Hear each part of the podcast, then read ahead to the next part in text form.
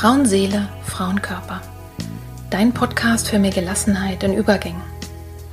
Wer oder was hilft mir, wenn es große Veränderungen in meinem Leben gibt? Krisen oder schwere Zeiten? Wenn du dich das auch manchmal fragst, dann bist du hier genau richtig. In diesem Podcast bekommst du Informationen und Impulse, um zu verstehen, was gerade mit dir passiert. So wirst du ruhiger und kannst dein Leben wieder in die eigenen Hände nehmen. Die Impulse hierfür bekommst du von Expertinnen oder von Frauen, die hier ihre besonderen Erfahrungen mit uns teilen. Und du bekommst sie von mir. Mein Name ist Petra Drachenberg. Ich bin tiefenpsychologische Kunsttherapeutin, Fachbegleiterin für Psychotrauma und Expertin für Frauenleben mit Praxis in Berlin. Wenn du mehr über mich oder den Podcast erfahren möchtest, dann hör gerne in die ersten Folgen rein. Und jetzt wünsche ich dir von Herzen viel Freude mit einer neuen Folge von Frauenseele, Frauenkörper. Hallo und herzlich willkommen zur 48. Folge von Frauenseele, Frauenkörper. Ich freue mich so sehr, dass du auch heute wieder eingeschaltet hast oder vielleicht sogar zum ersten Mal reinhörst. Es gibt ein Jubiläum. Frauenseele, Frauenkörper ist nämlich jetzt ungefähr ein Jahr alt. Am 24. Mai vor einem Jahr habe ich nämlich die erste Folge hochgeladen und freue mich sehr, dass ich nun zum einjährigen Jubiläum es tatsächlich geschafft habe, wieder ein Interview zu führen, was ja in der restlichen Zeit davor ganz normal war. Da habe ich immer gewechselt, eine Solo-Folge, dann wieder mit einer Expertin oder einem Experten. Jetzt war das wochenlang nicht möglich aufgrund von Corona, weil ich einfach mal sehr aktuell die Gespräche führe. Und ich freue mich deswegen umso mehr, dass es jetzt geklappt hat, Warum hat es geklappt?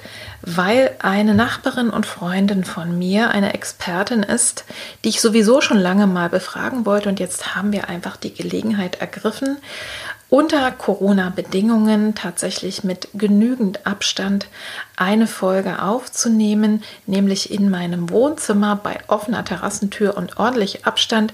Vielleicht wirst du es ein bisschen hören, dass die Qualität leicht anders ist, der Ton vielleicht anders ist, aber ich denke, man kann es sich absolut gut anhören.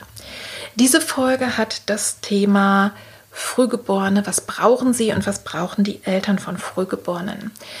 Meine Nachbarin und Freundin Martina ist Schwester, Kinderkrankenschwester auf einer Kinderintensivstation. Und insofern kann ich mir gar keine bessere Expertin vorstellen für dieses Thema Frühgeborene, weil sie das wirklich so mit so langjähriger Erfahrung uns hier berichten kann. Und es wird ganz viel so fachlichen Input geben. Also gibt es sowas wie typische Auslöser für eine Frühgeburt oder gibt es denn vielleicht Kriterien, anhand dessen man sagen kann, wie ist die Prognose, wann spricht man überhaupt von Frühgeburt und wer sich schon ein kleines bisschen auskennt, weiß, dass es natürlich sehr, sehr große Unterschiede gibt von sehr extrem frühen Frühchen, also 24 plus oder den Kindern, die vielleicht, sagen wir mal, knapp vor der 37. Woche geboren sind und zwar noch früh geboren heißen, aber tatsächlich gar keine Unterstützung meistens großartig noch brauchen.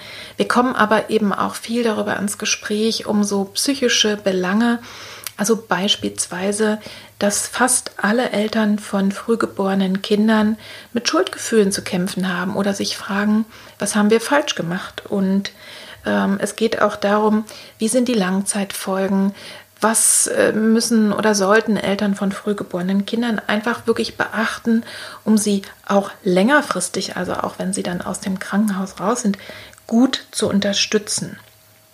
Es gibt so ganz praktische Sachen. Also ich frage Martina auch, wenn ich denn nun plötzlich ins Krankenhaus komme, ganz unerwartet, passiert es ja auch manchmal mit äh, Wehen und es ist halt nicht mehr zu stoppen. Wie geht es denn da weiter? Was, was erwartet denn mich und mein Kind?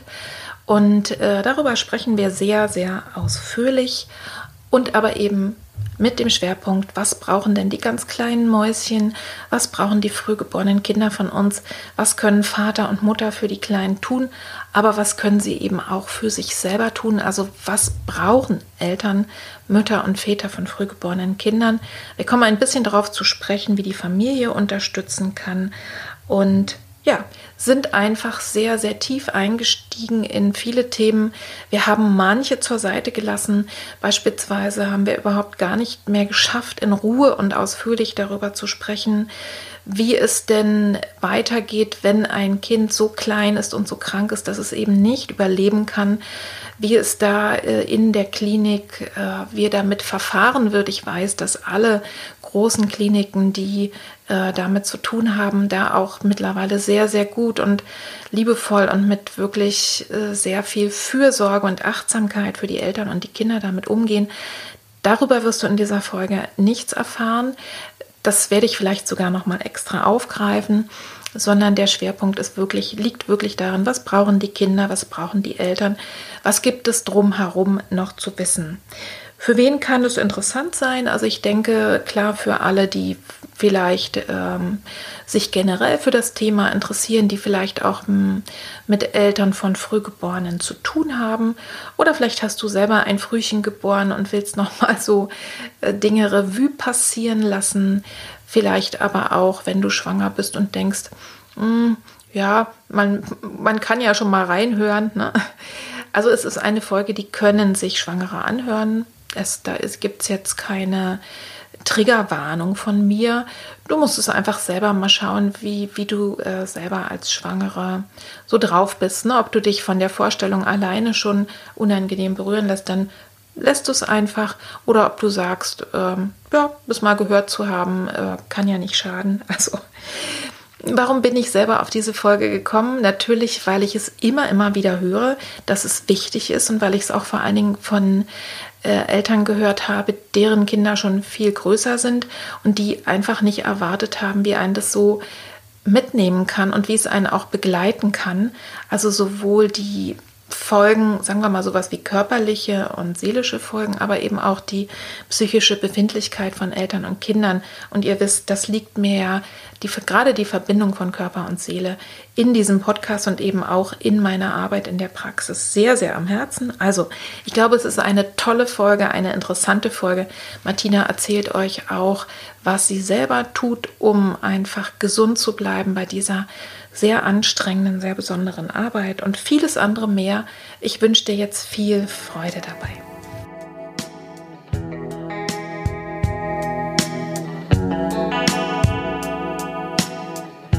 Liebe Martina, du bist eine langjährige Nachbarin und Freundin von mir und ich hatte eigentlich schon lange die Idee, mal mit dir sprechen zu wollen und dich einzuladen in den Podcast und jetzt hat es endlich geklappt, dank Corona. Vielen Dank für deine Zeit. In der heutigen Folge geht es um das Thema Frühgeburt und ich kann mir dazu tatsächlich keine bessere Gesprächspartnerin vorstellen. Martina ist nämlich die absolute Expertin für das Thema. Martina, magst du dich mal selber vorstellen? Na klar. Also, ich heiße Martina und bin in meinem ersten Beruf Kinderkrankenschwester und arbeite in diesem Beruf seit über 30 Jahren auf einer gemischten Kinderintensivstation mit Schwerpunkt Neonatologie. Das heißt, wir haben überwiegend Früh- und Neugeborene Patienten bei uns, allerdings auch größere Kinder. Ähm, ich habe dann allerdings noch ein Studium angefangen und auch beendet, ein Studium der Soziologie. Habe dann aber festgestellt, dass dieser ganze Wissenschaftsbereich ähm, nicht so meins ist. Mm, ich habe das Studium als sehr interessant und horizonterweiternd empfunden, ähm, konnte mir aber danach nicht vorstellen, wirklich als Wissenschaftlerin zu arbeiten und bin dann quasi in meinem Beruf geblieben. Konnte vieles von dem, was ich während des Studiums gelernt hatte, allerdings auch gut in meine Arbeit mhm. einbringen. Mhm. Ähm, beispielsweise bin ich auch Mitglied ähm, des Ethikkomitees in dem Krankenhaus, in dem ich arbeite und äh, konnte viel ja, von den Studieninhalten eben auch in diesen Bereich erweiternd mit aufnehmen. Mhm. Du hast ja sogar auch noch eine andere Ausbildung gemacht. Ne? Das wollen wir jetzt nicht ja. vertiefen. Das wäre eine extra Folge, aber erzähl mal trotzdem noch. ja, ich habe dann Jahre später, nach Abschluss des Soziologiestudiums, ähm, noch ein Studium der ayurvedischen Medizin absolviert. Ähm, und zwar mit dem Hintergrund, dass mich sogenannte alternative Medizin bzw. Medizin, die jetzt einfach andere Ansätze hat als die Schulmedizin, haben mich schon immer sehr gereizt. Ähm, insbesondere deshalb, weil eben im Mittelpunkt der ganze Mensch steht mhm. und nicht die Krankheit. Und diesen Ansatz, den ähm, präferiere ich sehr und versuche auch immer so ein bisschen darauf hinzuarbeiten, dass eben auch äh, auf der Arbeit in der Intensivstation eben mehr der ganze Mensch, beziehungsweise bei uns sogar die ganze Familie in den Blick mhm. genommen wird und nicht ähm, die einzelne Problematik oder akute Problematik des Kindes. Das ist mir ein wichtiges Anliegen und mhm. bei den meisten Menschen findet es auch Gehör, also insbesondere auch bei den Ärzten, wenn ich das immer mal wieder einbringe. Und von daher war auch das nicht nur die Erweiterung meines persönlichen Horizontes, sondern letztlich auch ein, eine Erweiterung meines Arbeitshorizontes. Ich glaube, das kann man schon so sagen. Mhm. Ich kenne auch kaum einen Menschen, die so neugierig ist oder auch wissensdurstig. Ich bin ja sowieso der Meinung, dass jegliche Ausbildung, egal ob man anschließend in dem Beruf arbeitet oder nicht, ja auch eine Persönlichkeitsentwicklung ist und was mit auf jeden macht, Fall, auf jeden das, Fall. Das mhm. finde ich, also ich finde es insofern nur spannend, als in dem, wie heute die Gesellschaft so funktioniert, ja gesagt wird, ne, ich muss aufsteigen, dann muss ich den akademischen Beruf haben oder wenn ich da investiert habe, dann muss ich damit auch unbedingt Geld verdienen. So ist es gar nicht unbedingt. Ne? Und ähm, ja, das, das führt eigentlich dahin, äh, sozusagen zu meiner nächsten Frage. Ich erlebe nämlich tatsächlich so über die vielen Jahre, immer wenn du von deinem Beruf erzählst oder dann auch in den ganzen anderen Phasen, ich erlebe das so, als wäre das die absolute Herzensangelegenheit von dir, in diesem Beruf zu arbeiten. Und du selber hattest ja bei deiner Geburt auch keinen leichten Start ins Leben. Hast du denn das Gefühl, dass es irgendwie eine Rolle spielt bei der, also wie du jetzt arbeitest oder hat es eine Rolle gespielt bei der Wahl deines Berufes? Also im Nachhinein ganz bestimmt, mhm. primär nicht. Mein ursprünglicher Berufswunsch war eigentlich Medizin zu studieren und Ärztin zu werden. Ähm, ich habe allerdings nach dem Abitur erstmal von massivem äh, Theorieballast die Nase voll gehabt und wollte was Praktisches machen. Und da liegt es nahe, erstmal eine Pflegeausbildung zu machen und irgendwie war die Affinität schon auf jeden Fall zu Kindern größer als zu mhm. Erwachsenen. Von daher habe ich die Ausbildung als Kinderkrankenschwester gemacht. Eigentlich mit dem Ziel, dann später noch Medizin zu studieren. Das mhm. hat sich dann aus verschiedenen persönlichen Gründen halt anders ergeben. Aber im Nachhinein betrachtet bin ich mir schon relativ sicher, dass mein eigener Start ähm, durchaus was mit diesem Berufswunsch zu tun hat, wenn mir das auch am Anfang gar nicht so bewusst war. Mhm. Ähm, ich habe selbst die ersten fünf Lebenswochen auf einer Frühgeborenenstation erlebt. Ähm, in der Zeit war es noch so, dass die Eltern gar keinen Kontakt zu ihren Kindern haben durften. Das heißt, ähm, meine Mutter hat mich das erste Mal auf den Arm genommen bei der, am Tag der Entlassung. Ja. Das heißt, sie ist jeden Tag zu Besuch gekommen und durfte vom Balkon aus durch die Scheibe gucken. Das war der einzige Kontakt, ja. den ich zu mein, meiner Mutter bzw. meinen Eltern hatte. Und wenn man das jetzt über die lange Zeit einfach mal betrachtet, wie sich gerade dieses Thema weiterentwickelt hat, dann kann man tatsächlich nur von Glück reden dass diese Zeiten ein für alle Mal vorbei sind. Das ja. muss man ganz klar so sagen. Absolut. Wobei, wenn man dich eben so sieht, ne, irgendwie bist du auch, ich hatte ja meinen Start auch im Krankenhaus als Baby, das haben wir ja schon manchmal mhm. festgestellt. Irgendwie kann man auch das wahrscheinlich aufholen. Ne? So wie vieles ja auch, äh, sozusagen gerade was am Lebensanfang ist, ähm, also es gibt einfach Möglichkeiten nachzureifen und so eine Beziehung dann äh, ne, auch nachzuarbeiten. Und du hast mir vorhin gerade erzählt, das fand ich auch spannend, dass äh, ihr euch in eurem Team in der Station jetzt unterhalten habt, wie viele äh, Menschen selber auch äh, früh geboren waren oder auf einer Intensivstation waren. Ne? Mhm. Ja, das, das ist einfach zufällig in einem Gespräch mal rausgekommen, dass da durchaus mehrere waren. Also Frühgeborene waren ja, zwei auf jeden Fall. Dann gab es zwei, die wie ich eigentlich Neugeborene waren. Ich war halt ein viel zu kleines Neugeborenes, mhm. was bei der Geburt mächtig gelitten hat und mhm. dann danach noch lange Pflege brauchte und Ernährungssonde und ach alles Mögliche.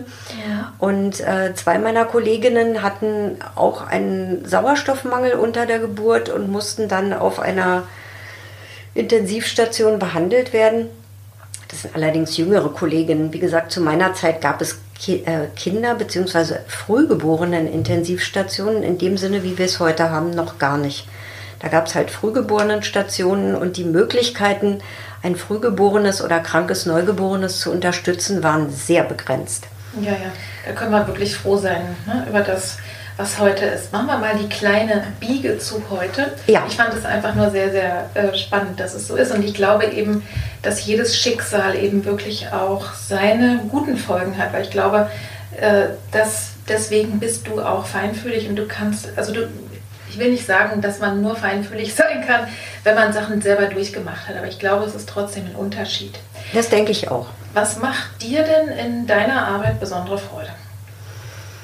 Mhm wir behandeln, wie gesagt, nicht nur die Frühgeborenen in ihrem Krankheitsgeschehen, sondern wir behandeln im Prinzip die ganze Familie. Mhm.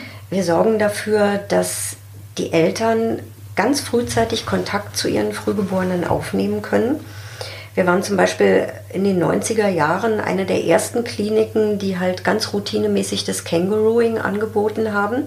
Das war damals durchaus noch nicht üblich, mhm. dass die Kinder eben auch mit Atemunterstützungsmaßnahmen halt auf der Brust der Mutter bzw. auch des Vaters liegen konnten für mehrere Stunden, um so eben die Bindung erstmal entstehen zu lassen. Das ist eine, eines der zentralen Themen heute, dass man eben dafür sorgt, dass die Eltern-Kind-Bindung erstmal entstehen kann mhm. und dann eben auch in den folgenden Wochen viele der kleinen Frühgeborenen liegen tatsächlich ja wochenlang bei uns, eben dann Stück für Stück auch aufgebaut und gefestigt werden kann. Und das ist eben eine, eins der zentralen Themen, die mir persönlich auch sehr am Herzen liegen. Aber das, das macht dir Freude, mit, genau. mit, den, also mit den Eltern genau. diese Dinge zu erarbeiten und zu sehen, welche Früchte es dann auch trägt. Richtig, genau. Das, das ist also für mich ein, ein ganz zentrales Anliegen, mhm. eben auch beobachten zu können und mich daran tatsächlich erfreuen zu können. Auch im Vergleich, wie gesagt, ich blicke auf über 30 Jahre Berufserfahrung zurück, wie viel besser sich auch die ganz kleinen Frühgeborenen mhm. heute entwickeln, mhm. einfach durch die Möglichkeit, intensiven Kontakt mit den Eltern haben zu dürfen, ja. was es früher in der Form einfach gar nicht gab. Sag mal, wann spricht man denn überhaupt von einer Frühgeburt? Äh, beziehungsweise, ja, wann ist ein Baby ein Frühchen? Ähm, eine normale Schwangerschaft dauert ja in der Regel 40 Wochen. Man spricht von einem Reifgeborenen ab der Schwangerschaftswoche 37,0. Das heißt, alle Kinder, die vor der 37. also 37,0 Schwangerschaftswochen mhm. geboren werden, sind per Definition Frühgeborene.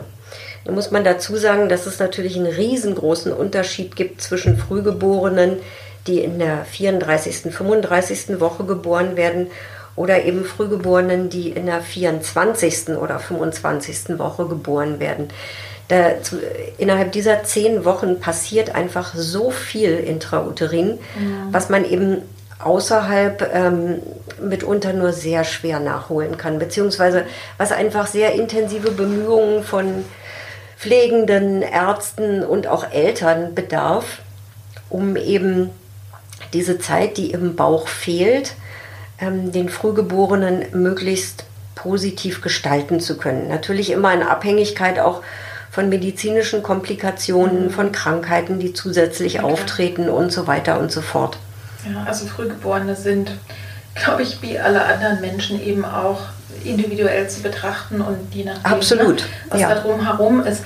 Es ist ja wirklich ein reines Wunder. Ich habe auch mal mit ähm, auf einer Station gearbeitet, wo Frauen mit verfrühten Wehen waren und anschließend habe ich sie manchmal dann auch besucht mit ihren Frühgeborenen äh, auf dieser Station. Und wenn man sich diese kleinen, wirklich diese kleinen Spatzen anguckt, die passen irgendwie in in einer Hand manchmal, mhm. ist es ja wirklich ein reines Wunder, dass die überleben. Und du hast es ja gerade schon eben gesagt, ähm, du hast gesagt 24 Wochen. Gibt, mhm. es, gibt es aktuell eine Grenze, wo man sagt, ab da kann man realistisch über ein Überleben oder vielleicht auch Weiterleben der Kinder sprechen? Ja, das kann man. Also ich sag mal, biologisch ist es möglich, dass Kinder, die mit 24,0 Schwangerschaftswochen geboren werden, mhm. überleben. Mhm. Wir sprechen allerdings nicht von einem gesunden Überleben. Ja. Das sind tatsächlich nur die allerwenigsten Kinder, die halt so früh geboren werden ja. und die dann später ohne große Probleme einfach groß werden mhm. und ähm, in ihrem folgenden Leben keine Schwierigkeiten, keine Handicaps oder sonst irgendetwas haben, was auf diese sehr frühe Geburt hinweist. Mhm. Die meisten haben Probleme. Die können ganz unterschiedlich sein und das ist natürlich auch immer die Frage ja. der Eltern, was steht denn zu befürchten, was kann alles sein. Mhm. Und darauf kann man im Grunde gar keine Antwort geben. Es gibt ein, eine Vielfalt von Problemen, die auftreten können, je nachdem, welche zusätzlichen Komplikationen eintreten. Und die vorherzusagen, kann man seriöserweise nicht. Ja, ja. Also es geht einfach nicht. Genau, ich, ne, es ist einfach nur noch mal so eine reine Wissensfrage auch gewesen. Mhm. Und ich glaube, auf der anderen Seite, wahrscheinlich kann man es umgekehrt nicht unbedingt sicher sagen, ne, dass es wird niemand äh, auf der Welt sagen, aber dann ab Woche 30 ist es auf einmal safe und alles wird gut. Ne? Das, das, man muss wirklich sich jedes einzelne Kind dann anschauen Ganz und schauen, genau. welche Hintergründe und so weiter. Aber es ist trotzdem ein Wunder, wenn man sich überlegt, die mhm. fast die Hälfte der, der Zeit. Ne? Mhm. Also ich kann mich an ein Frühgeborenes erinnern, das Mädchen müsste jetzt ungefähr 17, eher, eher 18 Jahre alt sein. Das war tatsächlich das erste Frühgeborene, was mit weniger als 24 Schwangerschaftswochen geboren wurde und wirklich ohne Komplikationen und ohne gravierende Probleme groß geworden ist und also nichts bei diesem Kind darauf verwiesen hat, dass es so klein und so früh geboren wurde. Das ist aber wirklich eins von, ich weiß nicht, ich kann jetzt keine statistischen Werte mhm. angeben, aber eins von vielen hundert Kindern, was wirklich ganz und gar ohne Probleme durchgeht. Das ist die absolute Ausnahme. Das muss ja. man einfach ähm, realistischerweise dazu sagen halt. Ja. Ähm, Gibt es denn typische Auslöser für eine Frühgeburt? Ja, überwiegend sind es Infektionen. Mhm. Die Wahrscheinlichkeit bei Mehrlingen ist auch deutlich größer, dass sie zu früh mhm. geboren werden. Und je nachdem, ob es äh, Zwillinge, Drillinge oder manchmal sogar Vierlinge sind, also je mehr Kinder, desto größer die Wahrscheinlichkeit, ja. dass sie zu früh geboren werden. Es gibt auch Uterusanomalien, also dass irgendetwas mit der Gebärmutter nicht in Ordnung ist, was dann zu einer Frühgeburt führt, also etwas Anatomisches.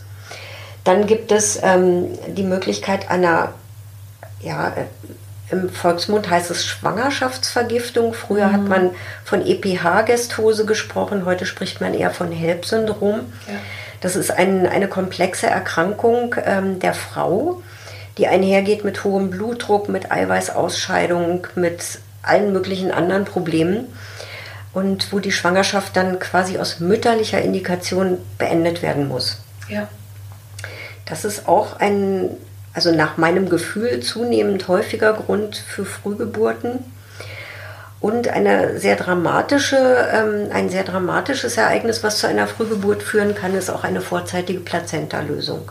Mhm. Das kommt zum Glück sehr, sehr selten vor, aber ja. kann eben auch zu einem sehr frühen Zeitpunkt passieren und dann hat man sozusagen zum einen die Frühgeburt und zum anderen den schwierigen Start durch diese vorzeitige Plazenta-Lösung, ähm, wo man dann nur hoffen kann, dass die Frau rechtzeitig in ein Perinatalzentrum gebracht wird, wo man dann eben die mhm. Möglichkeit hat, Frau und Kind adäquat zu versorgen. Ja. Ich habe immer auch jetzt noch ein bisschen recherchiert, vorher noch ein bisschen mich eingelesen, um zum Beispiel mal so die äh, statistisch zu gucken, ne, wie viele Kinder werden dann früh geboren. Und ich war dann doch sehr überrascht in einem Artikel von 2019 online, äh, warte mal, das war, äh, ach, äh, also irgendein Online-Portal, was auf, auf alle Fälle äh, seriös war. Und die haben tatsächlich geschrieben, äh, im Verhältnis zu anderen europäischen Ländern hätten wir erhöht, und zwar bei 9 äh, Prozent, also das heißt ungefähr jedes elfte Neugeborene mhm. ist ein Frühgeborenes. Mhm. Das, würdest du das bestätigen und hast du eine Erklärung dafür? Also ich, hab, ich hätte jetzt sogar gesagt 10 Prozent. Also ah, das ja. waren so die Zahlen, die ich ja. damals für meine Diplomarbeit äh, recherchiert habe. Mhm. Ähm, ich habe ehrlich gesagt keine Erklärung dafür. Ähm, es könnte damit zusammenhängen, dass bei uns eben auch sehr, sehr frühe Frühgeborene eben als Frühgeborene definiert werden, die in anderen Ländern möglicherweise eher in die Rubrik Abort fallen würden. Ja, oder versterben, ne? Die einfach dann mit 23 Schwangerschaftswochen geboren werden und die bei uns in Deutschland in einigen Perinatalzentren eben auch erst versorgt werden. Mhm. Und in anderen Ländern könnte ich mir vorstellen, oder weiß ich auch, ähm, dass diese Kinder gar nicht erst versorgt werden, weil die Überlebenschancen einfach so extrem gering sind, ja. ähm, dass man das gar nicht tun würde. Und als ich anfing, äh, in diesem Beruf zu arbeiten, war beispielsweise die Grenze noch bei der 28. Schwangerschaftswoche. Mhm. Kinder, die vorher äh, geboren wurden, da wurden wir gar nicht zur Erstversorgung gerufen. Ja. Diese Grenze hat sich jetzt also innerhalb von 30 Jahren oder ungefähr 30 Jahren quasi um vier Wochen nach vorne geschoben halt. Wahnsinn, ja. ja. Naja, ich könnte mir auch vorstellen, ähm, das Risiko, äh, soweit ich weiß, äh, einer Frühgeburt ist ja auch bei Kindern nach äh, künstlicher Befruchtung äh, ja. et etwas erhöht. Ja. Und der Fakt an sich, äh, dass eben, dass es mehr Kinderwunschbehandlungen gibt, der, ne, der könnte vielleicht auch eine Rolle spielen. Unbedingt. Und das sind ja, du als Soziologin weißt das ja auch, es hat ja auch damit was zu tun, dass eben äh, ne, die Familienplanung doch eigentlich sich Stück für Stück immer nach hinten geschoben hat und dann ist die Wahrscheinlichkeit, spontan schwanger zu werden, eben einfach ein bisschen geringer oder deutlich geringer. Ja. Und ne, das könnte zum Beispiel eine Folge sein, unser medizinischer Fortschritt und was auch immer. Ne? Also das, das ist schon eine sehr, sehr spannende Frage. Würdest du aus deiner Erfahrung sagen, das kann man mit Sicherheit auch nicht äh, statistisch oder irgendwie medizinisch sicher sagen, aber könntest du dir vorstellen, dass es auch psychische Auslöser gibt für Frühgeburt? Ja, das denke ich auch. Also viele Mütter, insbesondere ähm, die, deren Schwangerschaft eben schon kompliziert war durch mhm. lange anhaltenden, un erfüllten Kinderwunsch, möglicherweise eine reproduktionsmedizinische Behandlung, mhm. ähm, dann fortgeschrittenes Alter. Mhm. Diese Mütter sind oft natürlich sehr besorgt, sehr ängstlich, sehr vorsichtig und ähm, diese Anspannung, ob dann alles gut geht, ob es Komplikationen gibt, ob die Schwangerschaft hält und so weiter, die verursachen natürlich ziemlich viel Stress. Das ist nicht von der Hand zu weisen. Mhm. Und Stress ist natürlich auch ein Auslöser für eine Frühgeburt. Wobei ich da jetzt gleich mal einhaken muss, mhm. nicht, dass die Zuhörerinnen jetzt gleich äh, Stress kriegen beim Zuhören. Äh, da gibt es auch ganz gute äh, Untersuchungen tatsächlich dazu, wie Stress ähm, auf die Föten wirkt, also über welche genauen medizinischen äh, sozusagen Wege. Und so einmal, äh, einmal irgendwie ein schlimmes Ereignis, das kann schon auch was sein, aber wir reden eigentlich von dem, wo man wirklich äh, dann auch wirksam werden muss. Dauerstress, Daueradrenalin. Mhm. Und wenn man wirklich merkt, ich bin nicht irgendwie nur so ein bisschen ängstlich ne, und beeinträchtigt, weil ich glaube, das wäre jede Frau nach so einer mhm. Erfahrung, sondern ich merke, dass, es, dass ich nicht mehr schlafen, nicht mehr essen kann. Genau. Also ich bin in einem körperlich anderen Zustand, quasi wie im Dauertrauma. Und das ist eben für die Frau nicht gesund und fürs Kind auch nicht. Das kann man sich vorstellen. Ne? Richtig, ja. Dass dann auch eine Versorgung nicht mehr funktioniert. Man ist infektanfälliger. Also all diese Dinge, die dann letztlich wahrscheinlich biologisch dazu führen, äh, dass es dann so ist, wie es ist. Ne? Mhm. Ich habe uns deswegen gefragt, weil ähm, ich manchmal auch zu tun habe dann mit den Eltern von Frühgeborenen, die sich hinterher, also in der Praxis zu tun habe, fragen, habe ich was falsch gemacht? Mhm. Ne? Und ganz normaler Stress, also von ich habe viel Arbeit mhm. ja, oder sonst was, das ist kein Auslöser, aber auf sich zu achten, wirklich auf sein Befinden zu achten, das ist sinnvoll. Ne? Mhm. Das Wobei man dazu sagen muss, dass, ähm, dass einer der Sätze ist, die ich von fast allen frühgeborenen Müttern ja. höre ich mache mir so Vorwürfe, was habe ich falsch gemacht? Ja. Oder die Frage, habe ich irgendetwas falsch ja. gemacht, dass es zu dieser Frühgeburt gekommen ist?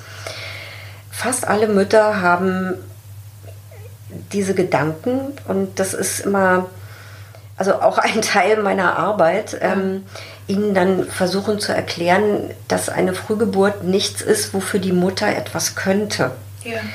Ja, und ich meine, auch wenn man Stress hat, ähm, bedingt durch Arbeit, durch familiäre Probleme, durch existenzielle Ängste oder was auch immer, ist es nichts, wo man etwas dafür kann oder gar mhm. Schuld hat daran, dass das Kind zu früh geboren ist. Ja. Aber das, diesen Gedanken tragen fast alle frühgeborenen Mütter in sich und einige sprechen mit uns auch darüber. Ja, ich sage ja immer ganz gerne, wenn das Thema Schuld dann ähm, aufkommt, ne? Schuld ist ja sowas, hm, da kann ich ja eigentlich gar nichts machen, da kann ich eigentlich nur noch den Kopf in den Sand stecken. Ich sage dann manchmal auch, tausche Schuld gegen Verantwortung. Manchmal ne, ist es so, wenn es wirklich so ist, dass eine Frau sagt, okay, ich hätte mich anders verhalten können, was glaube ich in den allerwenigsten Fällen so ist, bei Frühgeburt schon erst recht, dass ich sage, okay, für den Teil übernehme ich Verantwortung. Aber wenn man sich mal überlegt, wie im Krieg oder auch, ich sag mal, wirklich in, in, in Zuständen, wo drogenabhängige Frauen, unter welchen Umständen sie schwanger werden und einfach Kinder gebären und die werden einfach nicht zu früh geboren. Da sieht man auch, so einfach ist es eben nicht. Ne? Mhm. Und äh, ich glaube einfach, die, äh, die Schuldgefühle oder sich mit der Schuld auseinanderzusetzen, ist auch der Wunsch zu verstehen, warum. Und es ist natürlich auch der Wunsch, sozusagen einer, also das hat was mit Verarbeitung zu tun, sich davon zu verabschieden, dass es bei mir jetzt so einen Happy Start gibt wie in der Rama-Familie. Ne? Also ich glaube auch, und dann brauchen die Eltern ebenso äh, feinfühlige Ansprechpartnerin wie dich, wo man da das auch mal aussprechen darf und wo auch nicht gleich, gleich gesagt wird, nein, nein, ne, sondern wo man es auch erstmal würdigt und annimmt, dass es so ist, weil das ist ein mhm. sehr schweres Gefühl. Ja? Unbedingt. Und das ist, wie gesagt, eben auch Teil meiner Arbeit mhm. und eben auch ein Teil, der, den ich sehr gerne mache. Ja. Solche Gespräche mit Eltern und mit, also meistens mhm. sind es ja Mütter, die auch gerade im Gespräch mit mir alleine dann durchaus auch mal solche Themen ansprechen. Ja. Aber ich denke auch, dass es unglaublich wichtig ist, dann auch aus der Erfahrung zu sprechen und den Müttern auch immer wieder mitzuteilen, dass es nicht nur sie betrifft, sondern dass es den allermeisten Müttern so geht. Ja. Dass dieses Schuldgefühl offensichtlich etwas vielleicht auch genuin weibliches ist, ja. weil wir einfach diejenigen sind, die Kinder gebären und wenn etwas nicht nach Plan läuft, man sich zuerst fragt, ähm, wo ist mein Anteil daran, was habe ich falsch gemacht oder was ist mhm. meine Schuld. Das kann ich gleich mal unterstreichen. Ich habe ja das Gefühl, in dem Moment, wo das Kind geboren wird, äh, wo die Frau zur Mutter wird, wird irgendwie das Schuldgefühl mitgeboren. Ja, wir fragen uns womöglich auch noch 30 Jahre später, mein Kind hat diese und jene Probleme, könnte das damit äh, zusammenhängen? Ne? Würde ich sofort unterschreiben. also, mal angenommen, ich bin schwanger und bekomme jetzt viel zu früh, also unerwartet Wehen, die sich nicht mehr aufhalten lassen und ich komme in den Kreissaal. Was erwartet mich denn da so? Also wie ist denn das weitere Vorgehen? Das hängt ähm, zum großen Teil davon ab, in was für einer Form von Klinik ich bin. Mhm. Also ich würde jeder Frau empfehlen, die vorzeitige Wehen hat, vor der 35. Schwangerschaftswoche auf jeden Fall in ein Perinatalzentrum zu gehen. Ja. Perinatalzentren, vielleicht nochmal zur Erläuterung, sind äh, Geburtskliniken mit angeschlossener Kinderklinik. Das heißt, ähm, das Frühgeborene wird direkt im Kreissaal von den Kinderärzten und Pflegenden übernommen. Es gibt halt immer so Erstversorgungsteams, die dann direkt in den Kreissaal gehen und die Frühgeborenen erst versorgen. Mhm. Wenn ich in ein Krankenhaus gehe, wo diese Möglichkeit nicht besteht, ähm, heißt es, dass das Baby nach der Geburt verlegt werden muss, beziehungsweise dass das Team der Kinderärzte und Pflegenden erstmal in die Klinik kommen muss. Ja. Das ist auf jeden Fall die ungünstigere Variante, sage ich jetzt mal. Mhm. Wenn man von zu Hause die Feuerwehr anruft und sagt, man hat vorzeitige Wehen, dann würden die einen schon auch in das nächstgelegene Perinatalzentrum bringen. Ja. Aber sofern man sich selbst entscheidet, ähm, würde ich das jeder Frau dringend empfehlen. Auch wenn man vielleicht die Vorstellung hatte, man hat sich eine besonders schöne Klinik ausgesucht, wo alles ganz angenehm ist, aber es ist keine Kinderklinik angeschlossen, würde ich auf jeden Fall davon abraten, weil mhm. die Trennung von Mutter und Kind ist auf jeden Fall dann erstmal gegeben. Meistens wird dann versucht, die Mutter hinterher zu verlegen, dorthin, wo das Kind auch ist. Aber es ist zumindest erstmal eine äh, disruptive Situation und die Mutter hat ein schlechtes Gefühl, das Kind ist weg und ja. das ist schon mal für beide, was die Bindung anbelangt, ein schlechter Start. Von daher. Mhm. Also ich bin dann jetzt im Perinatalzentrum ja. genau. und äh, im Kreissaal. Und ja. das heißt, da sind dann alle schon vorbereitet und es genau. ist, ist, sozusagen ein Team für die Mutter und ein Team fürs Kind da oder wie? So könnte man das sagen halt. Also die Geburtshelfer und Hebammen sind für die Mutter da und die Kinderärzte und Pflegenden kümmern sich um das Kind. Ähm, bei uns im Krankenhaus ist es so, dass wir das Kind erst versorgen in einem separaten Raum. Und mit Erstversorgung ist gemeint, dass wir gucken, wie atmet das Kind, welche ähm, Atemunterstützung ist notwendig, damit das Kind eben einen guten Start hat.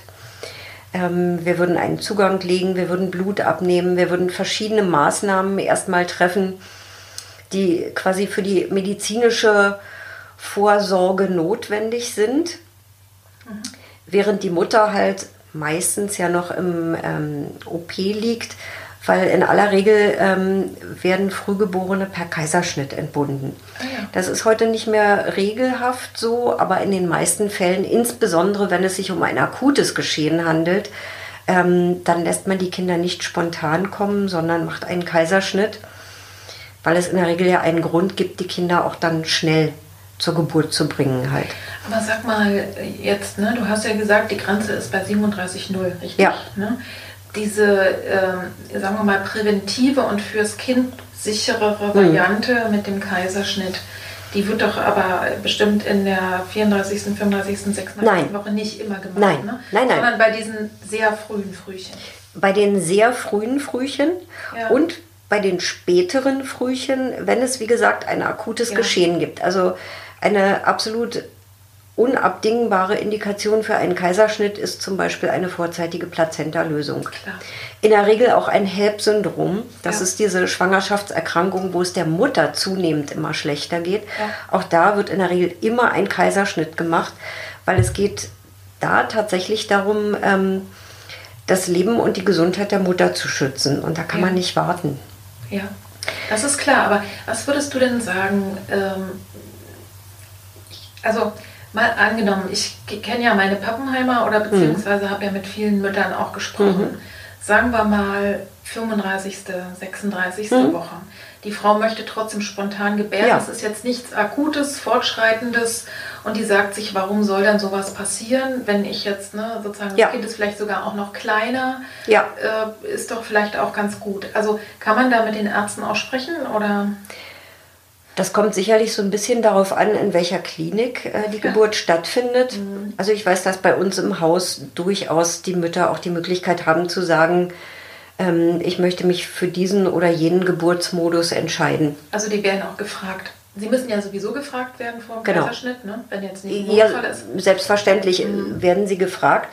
Und es gibt halt medizinische Indikationen und es gibt halt Optionen halt, ja. ne? mhm. wo man sagen kann, okay, also es besteht die Möglichkeit, einen Kaiserschnitt zu machen. Sie können aber auch das Kind spontan gebären. Wenn es jetzt beispielsweise so ist, dass das Kind ähm,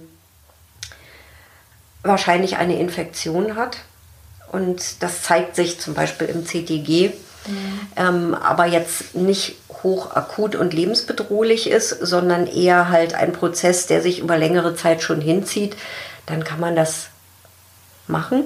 Das ja. entscheiden aber in letzter Konsequenz natürlich die Gynäkologen bzw. die Geburtshelfer halt. Ne? Ja. Das ist, auch das sind immer ganz individuelle Entscheidungen. Mhm. Ähm, die, die Mütter oder die Eltern äußern halt, was sie sich wünschen und die Geburtshelfer nehmen dann dazu Stellung und sagen, okay, das geht oder es geht nicht. Ja, ja. So ist in der Regel das, ähm, der Entscheidungsprozess halt. Es lohnt sich vielleicht auf alle Fälle eben zu wissen, Fragen kann man ja immer. Es gibt ja einfach, ne, also wir machen uns nichts vor, es gibt sicherlich auch Mediziner oder Medizinerinnen, die wollen es dann einfach irgendwie schnell und sicher haben. Ne? Und dann ist es eben eher die OP, weil man es besser kontrollieren kann und andere, die äh, ne, auch für anderes offen sind und fragen kann man auf alle Fälle.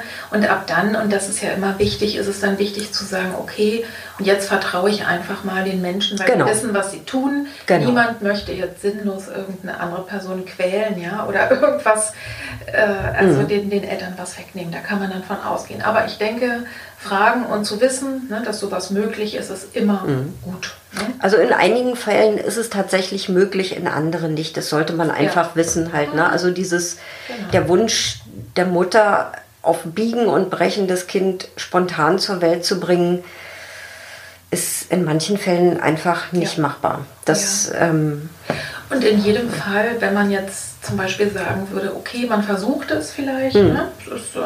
und es würde sich dann was Akutes einstellen, ist es ja nicht anders als bei jeder anderen Spontangeburt auch. Dann wird eben umgeschaltet und dann. Ne? Ganz genau. Mhm. Also. Also beispielsweise, ähm, was vorkommen kann in so einer Situation, ist halt, die Geburt läuft und irgendwann ähm, werden die Herztöne schlecht beim Kind. Ja. Also schlecht heißt in dem Fall halt einfach, die Kinder reagieren halt in einer bestimmten Art und Weise auf die Wehen, wo man weiß, dass es den Kindern in der Situation einfach nicht mehr gut geht. Sie mhm. sind nicht mehr gut versorgt und das, die Geburt sollte jetzt möglichst schnell vonstatten gehen. Ja, ja. Aber wie gesagt, das sind alles Entscheidungen der im Perinatalzentrum ja auch erfahrenen Geburtshelfer. Mhm. Und wie du schon sagtest, die wissen, was sie tun und man sollte ja. sich dann auch äh, darauf verlassen, beziehungsweise ähm, den Ärzten und Ärztinnen einfach vertrauen, ja. wenn solche Entscheidungen dann halt getroffen werden. Mhm. Und äh, wenn die Geburt dann gelaufen ist mhm. und das Kind erst versorgt ja. und so weiter und so fort, ähm, wie geht es dann weiter? Du hast mir ja erzählt, dass es eine normale Frühgeborenenstation gibt und sowas wie eine Kinderintensiv für Frühgeborene. Wie unterscheiden die sich denn? Und also sag mal, wie es dann so weitergeht. Vielleicht mit dem, mhm. sagen wir mal, späten Frühgeborenen, was aber gesund ist, und den anderen Kindern. Mhm. Also zunächst mal geht es bei uns im Kreissaal weiter, weil bei uns das sogenannte Frühbonding praktiziert wird. Oh. Das heißt, die Kinder, ähm, nachdem sie erst versorgt wurden, auch mit Atemhilfe, mit Infusion, mit allem drum und dran, kommen anschließend für eine halbe, dreiviertel Stunde, das hängt auch wiederum damit zusammen, wie stabil die Kinder sind von ihrem Zustand her, ähm, zur Mutter auf die Brust. Mhm. Das, dieses äh, sogenannte Frühbonding ist, hat man eben auch gelernt in den letzten Jahren, ähm, ist ein ganz wichtiger Prozess für den Aufbau der Bindung. Bei uns wird es praktiziert. Ich muss aber dazu sagen, dass es nicht in jeder Klinik so ist. Mhm. Und auch bei uns ist es so, dass wir natürlich schauen, während des Frühbondings sitzt halt immer äh, meistens eine Pflegekraft, manchmal auch ein Arzt. Hat, hängt auch so ein bisschen mit der Personalsituation zusammen daneben. Und wenn der dann beurteilt, der oder die beurteilt, ähm, das Kind wird jetzt eher instabil und muss jetzt vielleicht noch zusätzliche Maßnahmen bekommen, dann äh, beendet man das Bonding. Ja. Wenn alles ganz gut und ganz stabil ist, sind die Kinder manchmal eine Stunde bei ihren Müttern. Mhm. Ach, Wenn das aus irgendwelchen Gründen nicht möglich sein sollte, dieses Frühbonding im Kreissaal, ähm, dann geht es so weiter, dass die Frauen dann, wenn das Kind auf der Intensivstation liegt, mit Bett zum Kind geschoben werden und je nach Zustand von Mutter und Kind dann das Bonding, das erste Bonding ähm, bei uns auf der Station stattfindet. Mhm. Bei den Kindern, die nicht zwingend auf die Intensivstation müssen, sondern auf eine Frühgeborenenstation, ähm, richtet sich das auch so ein bisschen, ähm, wie gut es der Mutter geht, oft, wie gesagt, ja nach Kaiserschnitt. Und da ist man, kann ich aus eigener Erfahrung sagen, einfach auch meistens nicht so fit. Ja. Ja, und dann muss, muss man einfach schauen, irgendwie, wie kann man das managen, wie kann man das organisieren. Auf jeden Fall ist das Ziel bei uns in der Klinik, dass Mutter und Kind so früh wie möglich zusammengeführt werden und wirklich Zeit miteinander verbringen können mit Hautkontakt. Das heißt aber nicht, um das jetzt nochmal zu verstehen, dass zum Beispiel auf der Frühgeborenen-Station, auf der normalen oder auf der, auf der Intensivkinderstation, dass die Mutter und das Kind auf einem Zimmer sind, sondern nur, dass ihr ermöglicht. Richtig. Weil die sind, äh, oder ist es auf der Frühgeborenen-Station, dass ich da auch Roaming in haben kann oder sowas? Ähm, es ist so, auf unserer Intensivstation besteht nicht die Möglichkeit, äh, Roaming-In mit Frühgeborenen zu mhm. haben. Das geht nicht, das können wir räumlich nicht bieten. Ja. Wir bieten den Eltern aber an, sie können so oft, wie sie möchten, zu Besuch kommen. Es gibt bei uns keinerlei Besuchseinschränkungen. Das heißt, mhm. die Eltern können den ganzen Tag bei uns sein. Mhm. Ähm, wir bieten an, dass die Eltern mindestens einmal am Tag diese Kängurupflege praktizieren können. Das heißt, sie bekommen ihr Kind auf die Brust gelegt mhm. für zwei, drei, vier Stunden, je nachdem, wie lange die Eltern dann auch äh, aushalten. aushalten. Äh, das, ganz genau, es scheitert tatsächlich dann an so banalen Dingen wie ich muss einfach mal auf die Toilette. Aber ähm, das ermöglichen wir den Eltern eigentlich immer. Also wie gesagt, vorausgesetzt der Zustand des Kindes erlaubt es. Das ist klar. Ne? Das kann man sich ja auch lebhaft vorstellen auf genau. einer Intensivstation. Das ist ja wahnsinnig viel Technik ne? und äh, auch andere Kinder und so. Ne? Mhm. Ähm, auf, wie unterscheidet sich denn eine Frühgeborenenstation, also für die späteren Frühchen, mhm. von einer Normalstation? Also wo ich einfach hinkomme, wenn mein Kind 37,5 geboren ist. Hm. Naja, es gibt halt, wie gesagt, diese Intensivstationen, wo eben die ganz, ganz kleinen Kinder ja. und die sehr kranken Kinder behandelt werden. Und alle Kinder, die, sagen wir mal, sowas um 1600, 1800 Gramm Geburtsgewicht haben, die keine Atemhilfe benötigen, ja. die ansonsten stabil sind, nur in Anführungszeichen eine Infusion haben, eine Magensonde haben, die kommen auf die Frühgeborenenstation. Das, es gibt dann keine andere normale Station. Also es gibt entweder die Frühgeborenenstation oder die Intensivstation. Aber ähm, vielleicht habe ich jetzt einen kleinen Knoten im Kopf. Mhm. Also äh, die Frühgeborenenstation hat ja trotzdem nochmal eine besondere Ausstattung. Also wenn ich jetzt einfach in eurer großen Klinik ganz normal entbinde und ich habe ja. kein Frühgeborenes, komme ich ja auch auf irgendeine Station. Auf die Wöchnerinnenstation. Also sozusagen genau. Kinder, auf die Entbindungsstation. Die kommen genau. auf die Wöchnerinnenstation. Ganz genau. Und da ist dann wahrscheinlich in aller Regel Rooming in möglich. Ne? Natürlich. Und auf dieser und auf der Frühchenstation ist kann denn da die Mutter auch äh, beim Kind schlafen sozusagen? Ist da Rooming unmöglich? Also ähm, wenn die schon so ganz gut drauf sind ne? Äh, und nicht so intensiv medizinisch betreut werden müssen? Genau, also es gibt die Möglichkeit des Rooming-Ins. Ja. Ähm, allerdings ist, gibt es nicht so viele Zimmer, dass alle Mütter die Möglichkeit ja. hätten.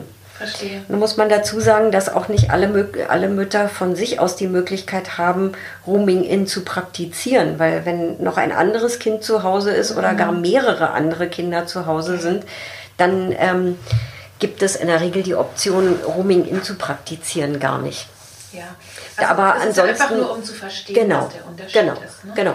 Ähm, in der Regel ist es so, dass die Eltern eingeladen werden, ähm, ungefähr eine Woche vor der geplanten Entlassung Rooming In zu machen auf mhm. der Frühgeborenenstation, ah, ja.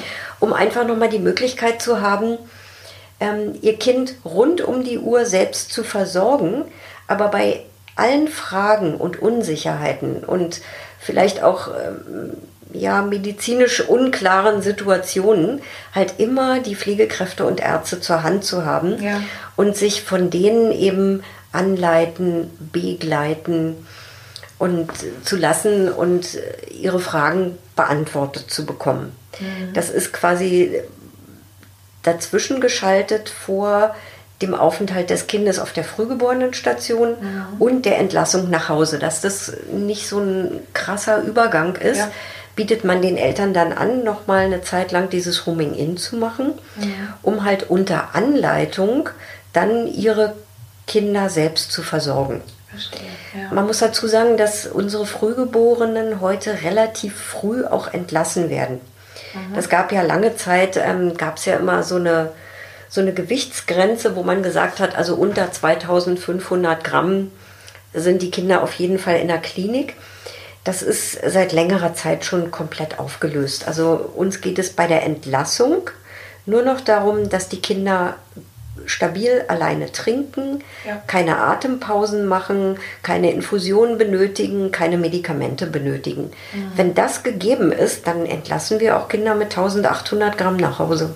Ja, das kann ich mir schon vorstellen, dass es für die Eltern auch absolut erstmal äh, eine Herausforderung ist. Ne? Richtig, genau. Und um diese Herausforderung eben erstmal unter Anleitung äh, zu üben, sage ich mal, in Anführungszeichen, ähm, wird dann dieses Rooming-In im Krankenhaus genutzt. Ja. Und dann ist dieser Übergang nach Hause einfach wesentlich softer und die Eltern fühlen sich viel sicherer und, und ähm, der Übergang gelingt einfach besser. Ich habe ja unser äh, großer Sohn Jakob, äh, den ja manche Hörerinnen auch aus anderen Zusammenhängen kennen, auch unter anderem aus einem Podcast. Der ist ja tatsächlich auch äh, zu früh geboren und zwar wirklich sechs Wochen zu früh. Also der wäre dann auch ganz klar auf der Frühgeborenenstation mhm. gewesen. Und äh, damals vor 30 Jahren war das ohnehin so, da gab es auch kein Rooming-In in dem Krankenhaus.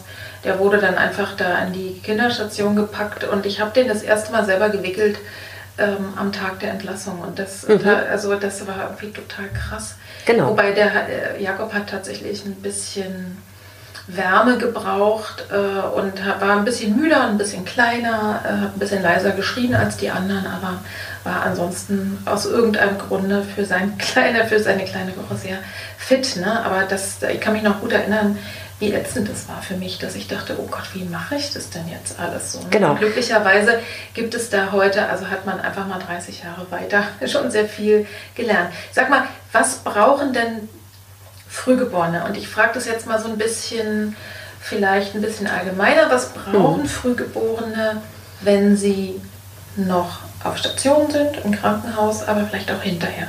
Fällt dir dazu was ein? Also wie können denn Eltern, das ist ja ganz oft eine Frage hm. von Vätern und Müttern, wie kann ich denn mein Kind unterstützen? Wie kann ich es bestmöglich und optimal ja, fördern, unterstützen, ihm helfen, ins Leben zu kommen? Hm.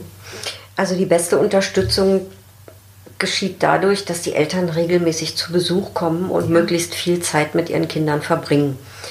Dieses Kängurooing, dieser dieses gemeinsame Zeitverbringen ganz in Ruhe mit Hautkontakt, das ist tatsächlich das, was den Kindern halt ähm, einen sehr viel sanfteren Start ins Leben ermöglicht. Und je regelmäßiger und je häufiger das praktiziert wird, desto besser entwickeln sich die Kinder auch wirklich. Das können wir jetzt über einen sehr langen Zeitraum beobachten. Ähm, dass die Kinder sehr davon profitieren. Im Übrigen die Eltern genauso, weil sie mhm. sich halt einfach ähm, ganz früh an diese sehr kleinen Kinder und manchmal auch sehr kranken Kinder gewöhnen und die ganze Technik einfach nicht abschreckend wirkt, sondern die Eltern lernen damit irgendwann zu leben. Mhm. Dass da halt Monitorkabel am Kind sind, Infusionskabel, eine Nahrungssonde und so weiter und so fort. Das sieht im ersten Moment immer alles furchtbar abschreckend aus.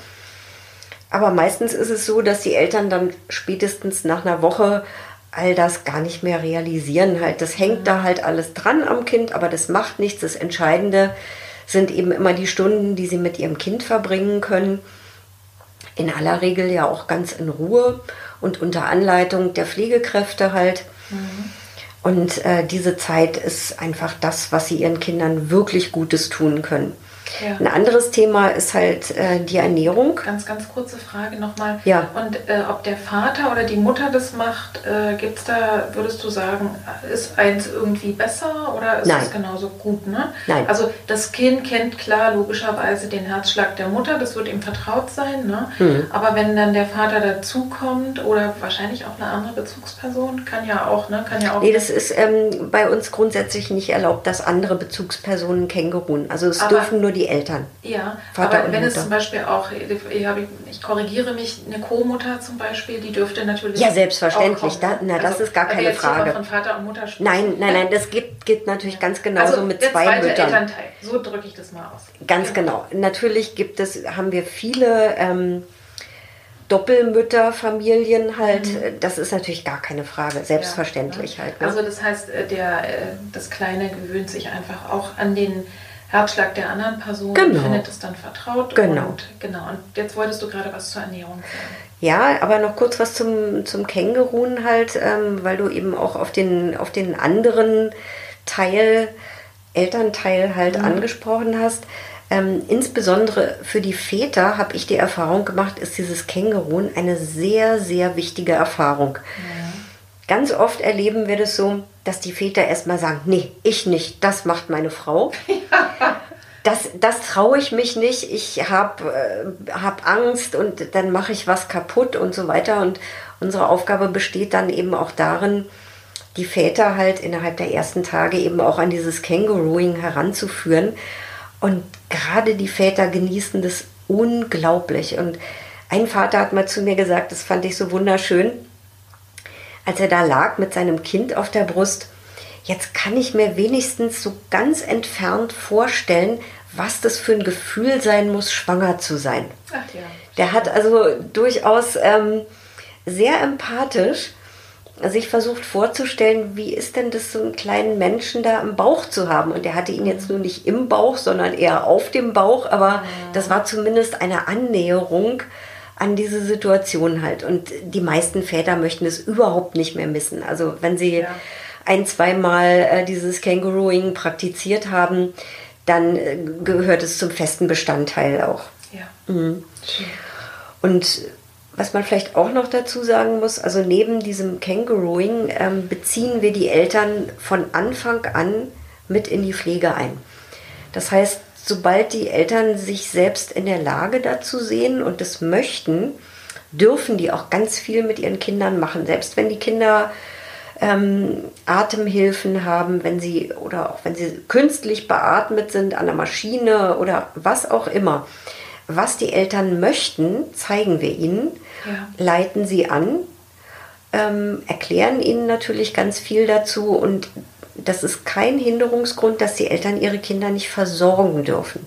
Die dürfen Mundpflege machen, die dürfen für ihre Kinder da sein in jeder nur erdenklichen Hinsicht, aber Ja. auch diese pflegerischen Tätigkeiten, davon sind die Eltern nicht ausgeschlossen. Ja. Viele Eltern haben Scheu und müssen sich da erst über die Zeit Stück für Stück heranarbeiten. Das ist völlig in Ordnung. Also wir, wir verlangen das nicht von den Eltern. Wir bieten ihnen nur an, sie dürfen, wenn sie möchten. Naja, und auch das könnte ja wieder was sein. Vielleicht, wenn jetzt ne, Frauen woanders sind, wo das nicht so explizit angeboten wird, kann man ja wieder mal fragen, was kann ich tun?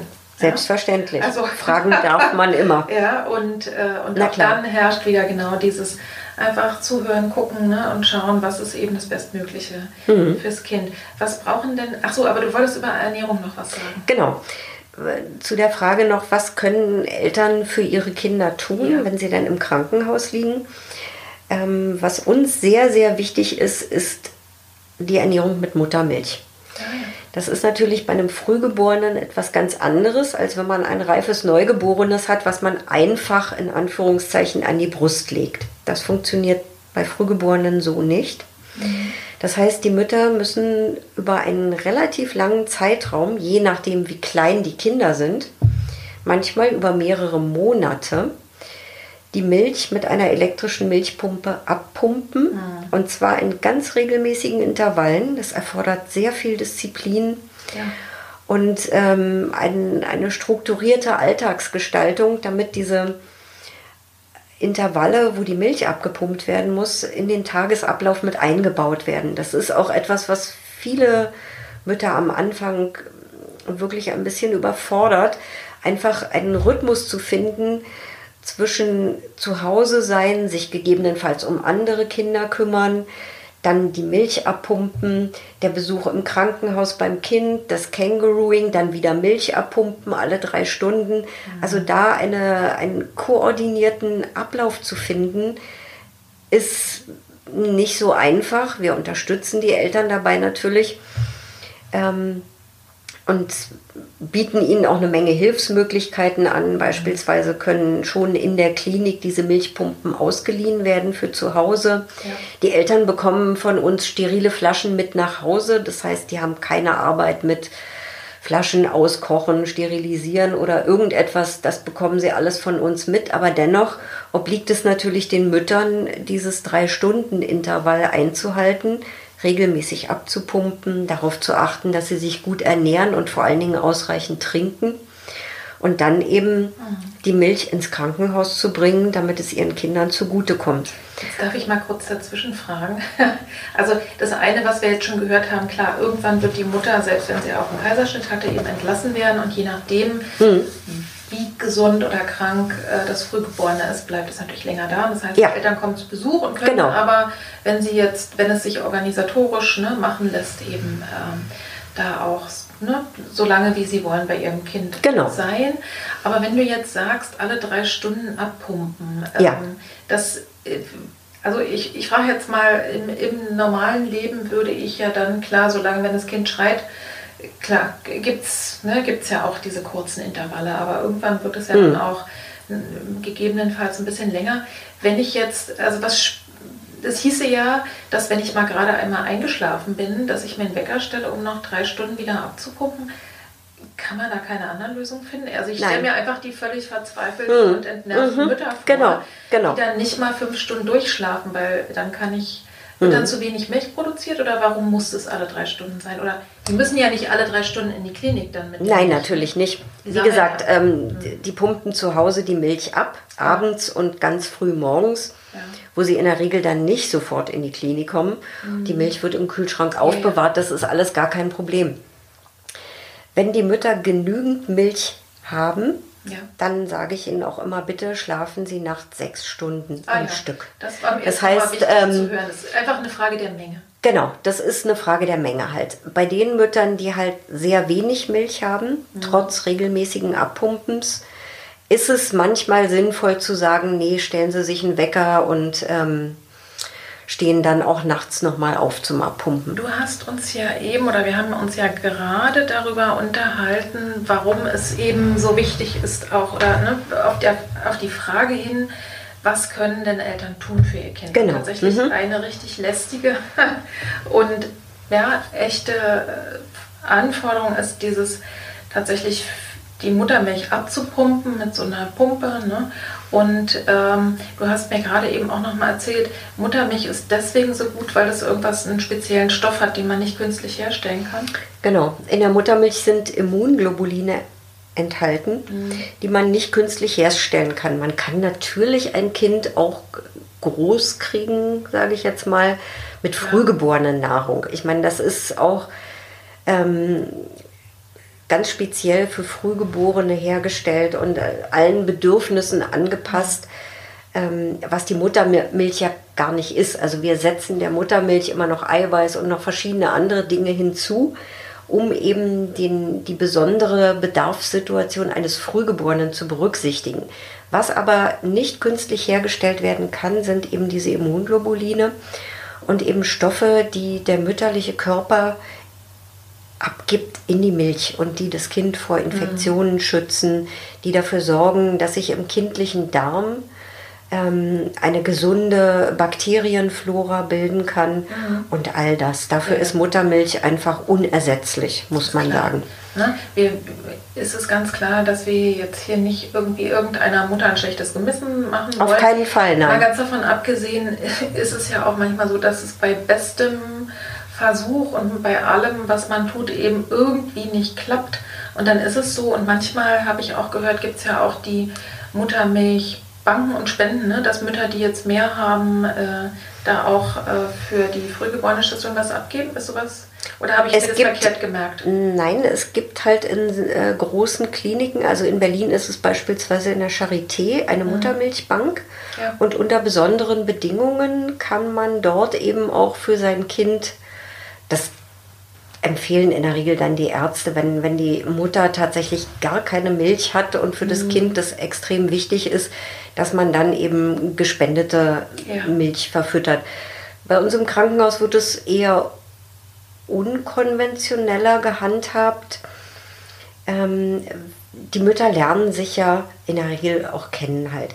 Und wenn zwei Mütter sich kennenlernen, die beide Frühgeborene haben und die sitzen zusammen im Stillzimmer pumpen gemeinsam die Milch ab und die eine Frau hat ganz viel Milch und die andere Milch, äh, Mutter hat ganz wenig Milch, dann besteht die Möglichkeit, beide Mütter zu untersuchen, ja. die Muttermilch zu untersuchen. Also es wird richtig bei den Müttern Blut abgenommen. Mhm. Die Muttermilch wird bakteriologisch und ähm, virologisch untersucht. Ja. Und wenn die Muttermilch keine Bakterien, Viren oder sonst irgendwelche schädigenden Substanzen aufweist, dann kann die eine Mutter eben auch Milch spenden für ja. das andere Kind.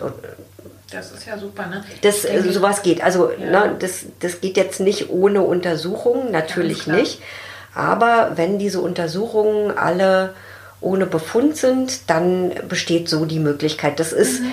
ich sag mal, die einfachere Variante, als jetzt die Milch dann für die Frau, die zu viel Milch hat, immer in die Charité zu bringen und ähm, ja, ja. von dort klar. dann weiter also zu verteilen. Ich denke, auch da kann man ja schauen, das ist ja ne, im, im, Einzelfall. Es gibt auf jeden Fall immer verschiedene Möglichkeiten mhm. halt. Ne? Also ja. da. Okay. Im Vorgespräch hast du, äh, hast du mir auch gesagt, auf meine Frage hin, was brauchen denn Frühgeborene, hast du als allererstes erstmal gesagt, eigentlich nicht viel anderes als andere Kinder. Ich finde, das darf man sich dann auch immer noch mal wieder äh, ins, in die Erinnerung rufen.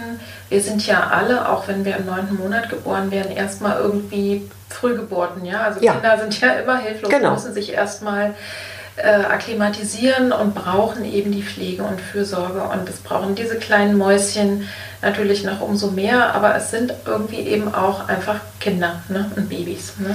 Mit besonderen Bedürfnissen, so kann man es sagen. Genau. Mhm. Was, was jetzt Frühgeborene, also es gibt natürlich tatsächlich noch Bedürfnisse, die über die des Neugeborenen hinausgehen, mhm. beispielsweise das große Bedürfnis nach Wärme. Ja. Also jetzt nicht, nicht der, der Herzenswärme der Eltern, sondern tatsächlich Wärme.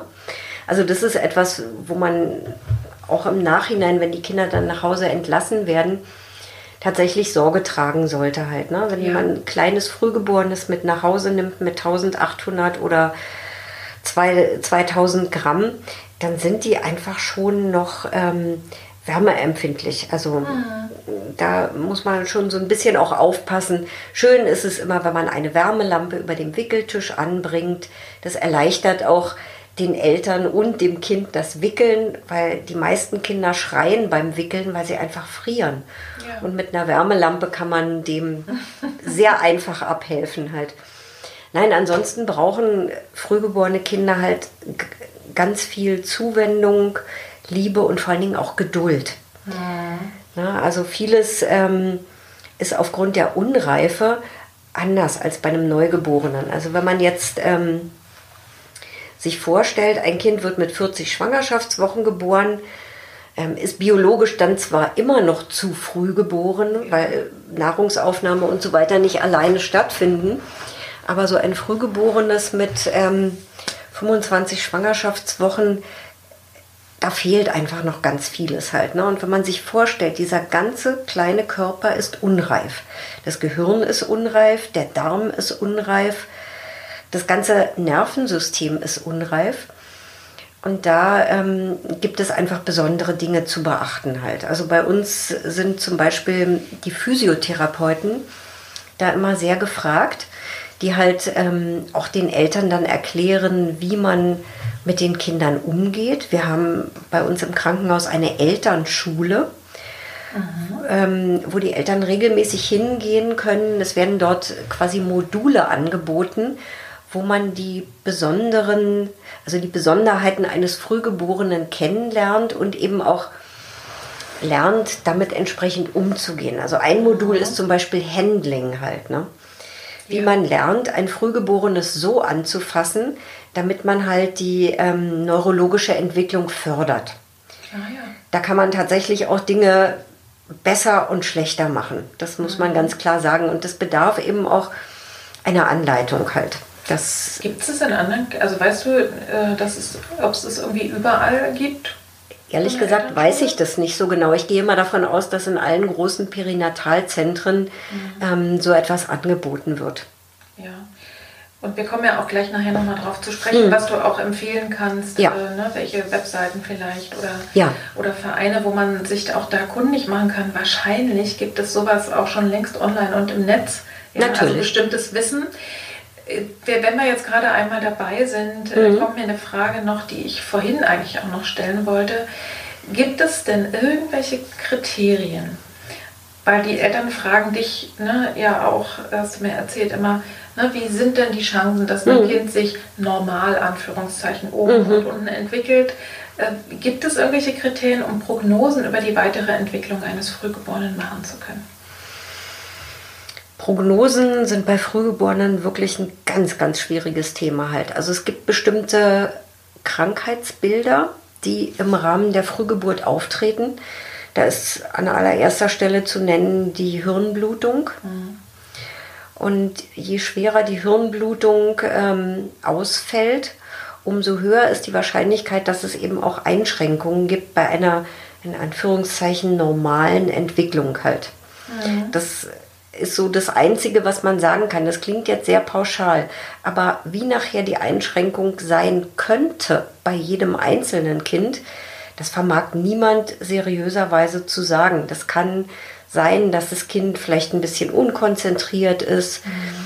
dass es irgendwie ähm, sehr unruhig ist, dass es einfach äh, Schwierigkeiten hat, längere Zeit bei einer Sache zu bleiben. Das kann sein, dass es nachher leichtere Probleme in der Schule gibt mhm. mit Lesen, Schreiben oder ja, Rechnen. Mhm. Und es kann aber auch sein, dass die Kinder tatsächlich auch äh, körperlich sehr eingeschränkt sind im Sinne einer bleibenden Lähmung. Ja.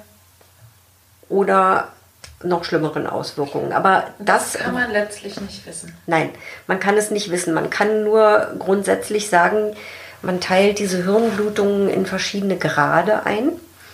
Und ein Kind, was eine Hirnblutung ersten Grades hat, ähm, macht in aller Regel eine normale Entwicklung durch.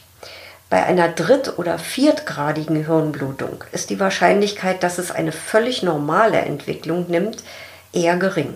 Mhm. Also so viel kann man dazu das heißt, sagen. Das wird ja wahrscheinlich auch im Zweifel immer äh, mit den Ärzten und Ärztinnen vor Ort besprochen. Ne?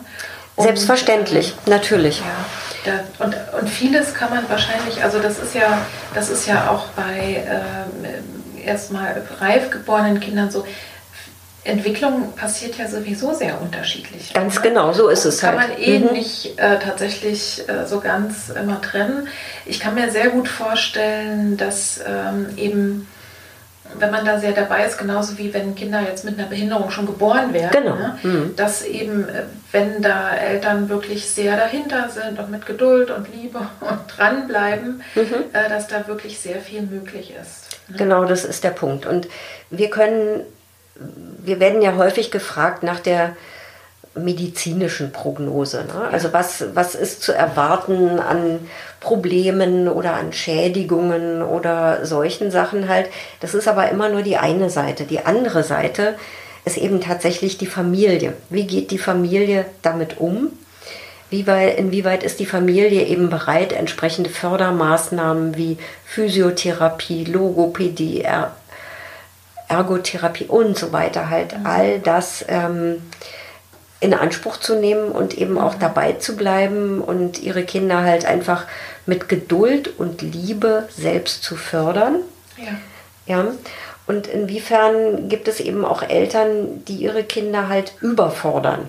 Ja. Durch Ungeduld oder durch nicht wahrhaben wollen, dass dieses Kind einfach langsamer lernt als andere Kinder. Mhm Also das ist ein sehr, sehr schwieriges Thema halt. Ne? Ja. Und äh, schon die medizinische Prognose ist schwierig genug, aber die Prognose, wie gehen die Eltern damit um und was machen die draus, die können wir natürlich überhaupt nicht beurteilen halt. Ne? Also was, was ich glaube, das ist eine Frage, die ich nachher nochmal stellen wollte, aber die kann ich genauso gut auch jetzt stellen Ja. oder mit dir besprechen. Ich glaube ja eben, äh, es ist für die Eltern ja eine absolute Ausnahmesituation, wenn so plötzlich und unerwartet sowas passiert. Und selbst wenn es eben vielleicht 35 Wochen sind und nicht 25, ne, da gibt es natürlich graduelle Unterschiede, aber es ist auf alle Fälle eine riesen psychische Anforderung Absolut. ab diesem Moment und ich würde eigentlich auch immer sagen, dass es da wirklich sinnvoll ist, sich Rat und Hilfe und Unterstützung und Beratung und wenn ich eben sehr äh, darunter gelitten habe oder es sehr traumatisch war, auch Therapie zu suchen. Ne? Unbedingt. Also wir empfehlen das ähm, den Eltern auch auf jeden Fall. Bei uns im Krankenhaus arbeiten zwei Psychologinnen, die halt die Eltern oder die Mütter zum Teil auch schon vor der Geburt aufsuchen, wenn also klar ist, irgendwie es kommt zu einer Frühgeburt, Ja. dass, dass die Mütter die Psychologinnen schon mal kennenlernen. Und die begleiten die Mütter, beziehungsweise dann später auch die Eltern, eben auch ähm, über die Zeit, während die Kinder bei uns auf der Station liegen und verweisen dann eben auch auf entsprechende Hilfsangebote, ähm, die möglicherweise sinnvoll sind. Ja. Was glaubst du denn, brauchen die Eltern von Frühgeborenen? Ähm, Im privaten Kreis meinst du jetzt? Egal. Okay. Also ich glaube, was die Eltern auf jeden Fall brauchen, ist sehr viel Verständnis für das, was du eben auch richtig gesagt hast, für diese Ausnahmesituation. Es ist eine Ausnahmesituation, ja.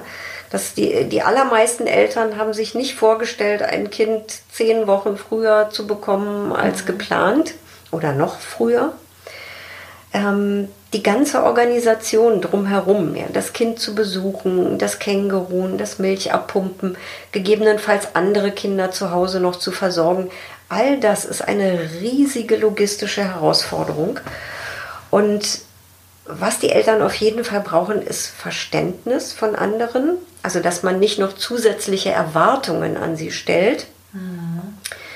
Was die Eltern immer gut gebrauchen können, ist jede Form von einfach zur Verfügung gestellter Unterstützung, wenn im Familienkreis oder im Freundeskreis man einfach einen Topf Suppe kocht und den Eltern vor die Tür stellt oder äh, rumbringt und sagt, komm hier, du musst dich jetzt nicht auch noch ums Kochen kümmern oder Einkäufe erledigt oder einfach Dinge des täglichen Lebens Ja. ihnen abnimmt, damit sie mehr Zeit für ihr frühgeborenes Kind haben.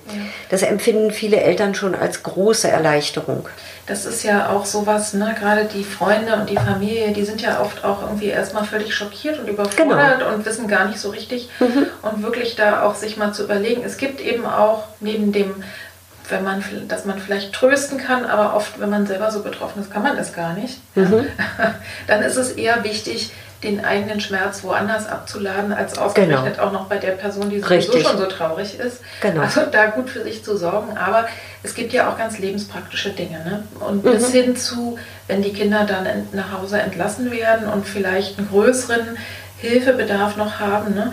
Auch ganz sicherlich gibt es eben da auch Bedarf irgendwie, was weiß ich, wenn man Briefe für die Ämter oder zum Beispiel auf der Ebene der Arbeitgeber, dass die sich auch mal vergegenwärtigen. Ne? Wie ist es jetzt, sagen wir mal, der Mann ne, ist, äh, klar, arbeitet weiter und hat jetzt eine Frau, ein Frühgeborenes und vielleicht noch zwei andere Kinder. Ne? Dass man da überall Möglichkeiten auch bietet, einfach den Eltern zu sagen, ihr seid hier nicht alleine und ihr müsst es auch nicht alleine schaffen. Ne? Also wie gesagt, sehr hilfreich sind dann eben Großeltern, Geschwister und eben natürlich auch Freunde, die halt einfach dann sowas mal machen, die auch, auch mal die anderen Kinder betreuen, Ja. um den Eltern so ein bisschen den Rücken frei zu halten und eben einfach Zeit zu schenken, Ja. die sie dann mit ihrem Kind verbringen können. Mhm. Und ihr habt ja bei euch in der Klinik auch eine Elternberatung, ne? Ja. Was machen die denn so? Also wie gesagt, die Elternberatung ist zum einen in Form dieser beiden Psychologinnen, die bei uns arbeiten. Dann eben in, diesem, in dieser Elternschule, wo man eben wie ich vorhin schon sagte, verschiedene Module besuchen kann, wo man etwas über die spezielle Situation des Frühgeborenen lernt und den Umgang mit Frühgeborenen. Und letztlich sind wir Pflegekräfte halt auch natürlich immer beratend tätig, in, auch was ganz alltagspraktische Dinge anbelangt oder was muss ich kaufen, wenn, bevor mein Kind entlassen wird, was ist ja. wirklich wichtig oder an wen kann ich mich wenden. Dann gibt es Sozialarbeiterinnen im Haus, die sich auch um Unterstützung bei den ganzen Anträgen, die gestellt werden müssen, mhm. halt ähm, bemühen. Also es gibt verschiedene Möglichkeiten, wo man sich eben je nachdem, um welches Thema es geht, beraten lassen kann. Ja, ich glaube, aber da, das kann man dann tatsächlich die Profis fragen, ne? dass man auf alle Fälle ja auch irgendwie eine verlängerte Elternzeit hat, ne? um den, ja. äh, also um den, den Zeitraum, da, die dieses Kind äh, oder dass dieses Kind mhm. zu früh geboren ist. Und da kann man einfach wirklich genauer äh, sich beraten lassen. Unbedingt, das sollte man, das sollte man auch unbedingt ja. tun halt. Ne? Mhm. Also gerade diese Beratung, was ist anders, dass jetzt zum Beispiel zwölf Wochen Mutterschutz sind und nicht nur acht Wochen und mhm. welche Anträge sind zu stellen und so weiter und so ja. fort. Da bekommt man eben auch in den Perinatalzentren auf jeden Fall Hilfe und Unterstützung auch bei solchen Tätigkeiten. Mhm. Und das ist ja, wenn man jetzt ein Kind hat, was insgesamt medizinisch höheren Bedarf dann vielleicht sogar längerfristig hat, geht es ja auch um eine Menge Geld. Ne? Natürlich. Sachen, die man äh, dann besorgt. Selbstverständlich. Ja, man muss ja auch mit der Krankenkasse Kontakt aufnehmen und, und, mhm. und. Also da sind ganz viele Dinge zu erledigen, was natürlich auch nochmal als zusätzliche Herausforderung mhm, dann absolut. eben entsprechend auf die Eltern zukommt. Genau. genau. Und da ist es vielleicht auch schlau, wenn ich ein, ne, eine kluge Schwester oder einen fitten Opa noch habe, der sagt, lass uns das mal angucken. Ne? Genau. Äh, oder eine Nachbarin, mhm. die sagt, ja hier, ich kenne mich damit aus. Ja. Kannst du denn äh, wir werden es in die Shownotes dann legen. Kannst du uns äh, seriöse Webseiten oder Interessensverbände oder Selbsthilfegruppen, also kannst du uns sowas empfehlen, wo du sagst, das ist wirklich gut? Ja. Nur, dass du es jetzt mal nennst und dann werde ich es mhm. mit reinschreiben. Also es gibt zwei Bundesverbände, die schon sehr lange in der Elternarbeit arbeiten. Das ist einmal der Bundesverband Bunter Kreis mhm. und der Bundesverband Das frühgeborene Kind. Mhm die haben auch beide Webseiten irgendwie, wo man sich über verschiedenste Themen halt wirklich ausführlich ähm, informieren kann und wo man vor allen Dingen auch Informationen darüber bekommt, wo gibt es lokal zum Beispiel ja. Frühgeborenengruppen mhm. oder ähm, Selbsthilfegruppen für Eltern von Mehrlingen oder für teilverwaiste Eltern oder was auch immer. Ja. Ähm, dort ist quasi die Quelle für Informationen, die halt eben auch all diese Bereiche betreffen, mhm. wo man jetzt letztlich nicht viel Allgemeines zu sagen kann, sondern es geht ja in der Regel um sehr spezielle Fragestellungen halt. Mhm. Und dort gibt es auf jeden Fall ähm, die Möglichkeit, Informationen zu beziehen oder auch entsprechende Beratungsangebote ähm, einzuholen. Ja, ich finde ja immer, es ist wirklich fast egal, zu welchem Thema Selbsthilfegruppen nach wie vor immer noch richtig, richtig gut, weil die lebenspraktischen Tipps kriegt man wirklich von den Leuten, die, ja. die tatsächlich ne, vor Ort und damit zu tun mhm. haben. Und vielleicht äh, höre ich dann auch von einer Frau, die sagt, ja, vor einem Jahr war ich auch an der Stelle, wo du heute bist und heute genau. geht es mir so und so. Also da kann man auch ein bisschen ähm, Mut vielleicht schöpfen ne? und sich wirklich zu trauen, zu sagen, okay, wir sind erstens nicht alleine und mhm. zweitens äh, gibt es Hilfe und Unterstützung und die kann ich mir dann auch äh, holen. Ne? Also, mhm. äh, und ansonsten kann ich jetzt bei dem Thema auch nur noch mal für die Anverwandten und für die Freunde und aber sicherlich auch für den Partner, je nachdem, oder die Partnerin auch noch mal sprechen. Guckt euch auch mal eure Eltern von den Frühgeborenen an. Und wenn ihr, ne, also es ist ja auch bei 10% der ähm, Reifgeborenen durchaus eine Tendenz zur äh, postnatalen Depression oder postpartalen Depression zu sehen. Also dass einfach ne, durch den Hormonen, äh, durch die Hormonumstellung, dass, äh, dass da auf einmal die Kraft weniger wird, die können nicht schlafen. Ne? Und all dies, da gibt es ja auch vom, am Anfang eine Folge dazu. Aber guckt euch wirklich eure Eltern mal an. Es kann nämlich auch wirklich möglich sein, dass das dann auch nach oben drauf kommt aufgrund des Traumas, je nachdem, wie die Bedingung natürlich war der Frühgeburt.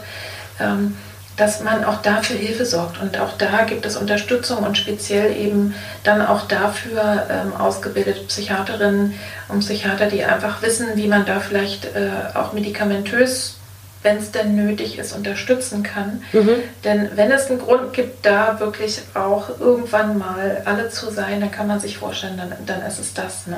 Ganz Weil bestimmt. da viel Belastung einfach ähm, zusammenkommen. Hast du denn aus deiner Erfahrung, du hast mir letztens erzählt, dass du manchmal auch Kontakt mit ehemaligen hast, also irgendwie, ne, die dann auch immer mal zu Besuch kommen mhm. oder von denen du anderweitig Kontakt hast. Kannst du aus deiner Warte sagen, wenn man sich jetzt mal den, die Langfrist anguckt, ähm, was, was da so, ähm, wie soll ich sagen, wie, wie sind die psychischen äh, Langzeitfolgen oder was was fällt dir dazu ein, wenn ich das so sage, dass es nicht nur körperliche, sondern auch psychische Folgen hat für die, äh, für die äh, Frühgeborenen? Mm, also nicht nur für, für die Frühgeborenen, sondern für auch für die Eltern. Eltern ja. Also das muss das man ganz klar sagen. Also was mir spontan zu deiner Frage einfiel, war eine Mutter, die unlängst mit ihrem, ich glaube, 16-jährigen Mädchen zu Besuch kam dieses Kind war auch sehr früh geboren, war sehr klein, hat auch einige Komplikationen mitgemacht. Mhm. Und äh, die Mutter kommt ganz regelmäßig einmal im Jahr zu Besuch, um ihre Tochter vorzustellen. Wir freuen uns dann immer alle sehr darauf. Ähm, und die sagte halt, für sie war die, war die Zeit, als das Mädchen klein war und sie eben auch noch alles um sich, sich um alles Mögliche kümmern musste, wie Physiotherapie und, und, und, sehr anstrengend. Aber der schlimmste Teil war, als das Kind dann in die Schule kam und sie gemerkt hat, sie kann dieses Kind nicht loslassen. Und sie hat dann, als das Mädchen sieben Jahre alt war, ähm, eine Therapie gemacht. Also sie mhm. selbst, weil sie gemerkt hat, da ist so viel aufgestaut, was überhaupt gar nicht verarbeitet werden konnte. Mhm. Und ähm, ich fand es sehr mutig und auf der anderen Seite auch unglaublich toll, dass sie das einfach so gesagt hat. Und das ist natürlich auch sehr erleichternd für andere zu hören. Also nicht jeder, jede Frau und nicht jeder Vater ganz genauso steckt das so weg, dass man sagt, ja, es dauert halt eine Zeit und dann ist wieder alles gut, sondern es ist ja. zum Teil, ähm, hat es wirklich auch langfristige psychische Folgen die halt auch nicht alleine bewältigt werden können. Ja. Und auch an der Stelle ist es dann eben sinnvoll, wie du ja schon auch sagtest, auch manchmal nach Jahren noch, ähm, professionelle Hilfe in Anspruch zu nehmen. Ja, ich kann mir eben vorstellen, dass das auch, das ist ja das, was ich auch immer sage, wenn die Eltern gut für sich sorgen, hat das sofort eine direkte Folge auch für die Kinder. Das heißt, auch zum Beispiel, wenn man jetzt merkt, die Kinder sind vielleicht ängstlicher ne, oder äh, haben, also so dass, dass man merkt, die sind jetzt auch nicht so ganz in ihrer Mitte. Vielleicht sind sie auch empfindsamer, das ist auch mhm. nachvollziehbar. Ähm, aber dass man auch mal bei sich selber guckt, wenn ich die ganze Zeit immer aufschrecke bei jedem bisschen, weil ich eben in mir drin noch habe, mein Kind ist mit dem Tod bedroht, ja, also mhm. dann kommt ganz schnell dieser Alarmmodus und wenn ich mich selber runterregle, kann ich damit dann automatisch meinem Kind auch mehr Vertrauen und Ruhe geben äh, und es wird sich direkt auswirken für die Kinder denke ich dann, es kommt einfach auch auf den Start an natürlich. Ne? Ja. Was ich mir sehr gut vorstellen kann, dass viele Kinder aus dem Bereich Hochsensibilität, ähm, besonders sensitiv zu sein äh, oder eben was man als ADHS bezeichnet, ne? mhm. ne? Mathe-Schwäche, äh, Legasthenie, also so die, ne, diese leichten, leicht anderen Befindlichkeiten, so würde ich das sagen. Ja. Oder die eben ja, genau, auf Geräusche empfindlicher sind, auf Berührungen, all das. Mhm. Ne? Das, da kann man ihnen, wenn man merkt, es ist wirklich schwierig, das so im, ähm, im normalen Umfeld einfach äh, aufzufangen, kann man gucken, was brauchen die. Aber man darf sich auch bewusst machen, eine besondere äh, Sensibilität kann ja auch dazu führen, dass ich als besonderer Mensch vielleicht nachher einen besonderen Beruf habe, wie zum Beispiel du. Ne? Unter Umständen ja. ist es so. Wir haben, ähm, das ist vielleicht auch noch ein wichtiger Punkt, ähm, die ganzen kleinen Frühgeborenen, die werden von der Klinik aus an ein sozialpädiatrisches ähm, Zentrum angebunden. Ja. So, sowieso. Das heißt, ähm, die Eltern werden eingeladen, in regelmäßigen Abständen mit ihren Kindern zur Nachuntersuchung zu kommen. Mhm. Ähm, das heißt, Frühgeborene werden häufiger untersucht, als es in diesem gelben Untersuchungsheft ohnehin vorgesehen ist, um zu schauen, ähm, wie geht die Entwicklung vonstatten? Wo gibt es unter Umständen Probleme? Wo ist eine zusätzliche Förderung äh, wünschenswert? Ähm, von daher ist, gibt es da liegt die Verantwortung jetzt nicht unbedingt bei den Eltern, ähm, darauf zu achten, ob die Entwicklung normal verläuft, mhm. sondern das ähm, wird von Fachleuten in Augenschein genommen, weil ich glaube, man ist da als, als Mutter oder Vater auch sicherlich so ein bisschen, auch wenn es jetzt komisch klingt, aber betriebsblind, mhm. weil man wächst ja mit diesem Kind so auf und dann zu beurteilen, ist es ja. jetzt ähm, äh, quasi eine besondere Eigenschaft oder ist es etwas, womit ich meinem Kind möglicherweise helfen würde, wenn eine besondere Therapie hinzukäme. Das kann man als Laie und als Eltern wirklich nicht beurteilen halt. Also auch dafür sind diese Nachuntersuchungstermine einfach ganz, ganz wichtig. Und das sind eben Experten, die sich mit Frühgeborenen mhm. auskennen und die eben sehr gut einschätzen können, ist es jetzt quasi nur ein Reifungsprozess? Ja. Ja, also die, die Frühgeborenen werden ja quasi immer erst ähm, mit ihrer Reife ab dem Geburtstermin als Neugeborenes behandelt. Also nicht mhm. ab dem realen Geburtstermin, sondern dem errechneten Geburtstermin. Das heißt, wenn die drei Monate zu früh geboren werden, dann haben die drei Monate länger Zeit, das eine oder andere zu können. Ja, ja, was, was eben in, mhm. bei diesen ähm, normalen äh, Routineuntersuchungen, die auch in diesem U-Heft aufgeführt sind, ja, eben alles geprüft wird. Ich denke mal, da ist man wahrscheinlich, und da wird jede Hörerin oder jeder Hörer auch selber wissen, bin ich eher die Penible und mache mir dann zu viel Sorgen und sage, warum kannst du es noch nicht? Ne? ähm, oder bin ich so, dass ich sage, ach, ja, ne, das ist, genau. wie es ist.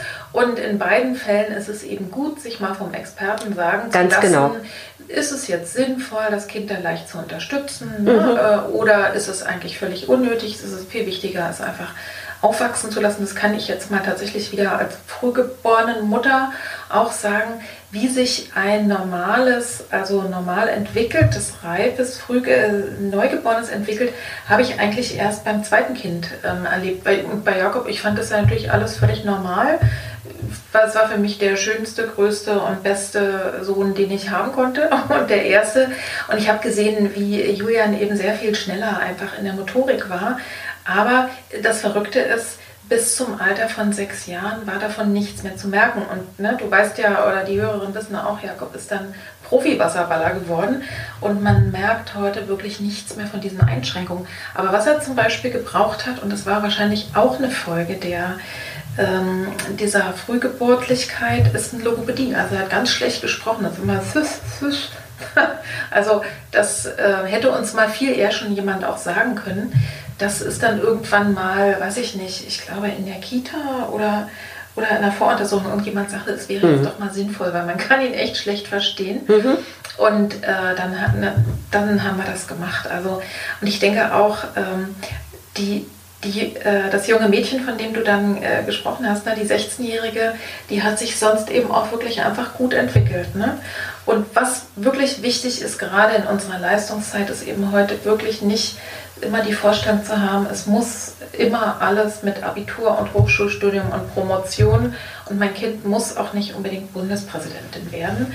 Also es kann unter Umständen auch ein glückliches Leben geben, ja, wenn die äh, Noten nicht 1-0 in allen Fächern sind. Also Absolut. Das, das, ist, das ist eben auch das, was ich meinte halt. Ne? Ja. Je nachdem, mit welcher Anspruchshaltung ähm, die Eltern dann an ein Frühgeborenes herankommen, kann das eben auch mal in Überforderung ja.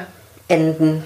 Ja. Und damit tut man den Kindern ganz bestimmt keinen Gefallen. Mhm. So, jetzt haben wir viel über die Kinder gesprochen, über die Eltern. Und jetzt komme ich mal zum Ende, nämlich auf meine üblichen Fragen. Du hast ja eine sehr anspruchsvolle Arbeit, sowohl körperlich, was du mir also immer erzählst, als auch psychisch. Was tust du denn für dich, um gesund zu bleiben und nicht auszubrennen? Ich habe mich seit na, ungefähr vor 15 Jahren angefangen mit äh, Meditation und Yoga zu beschäftigen.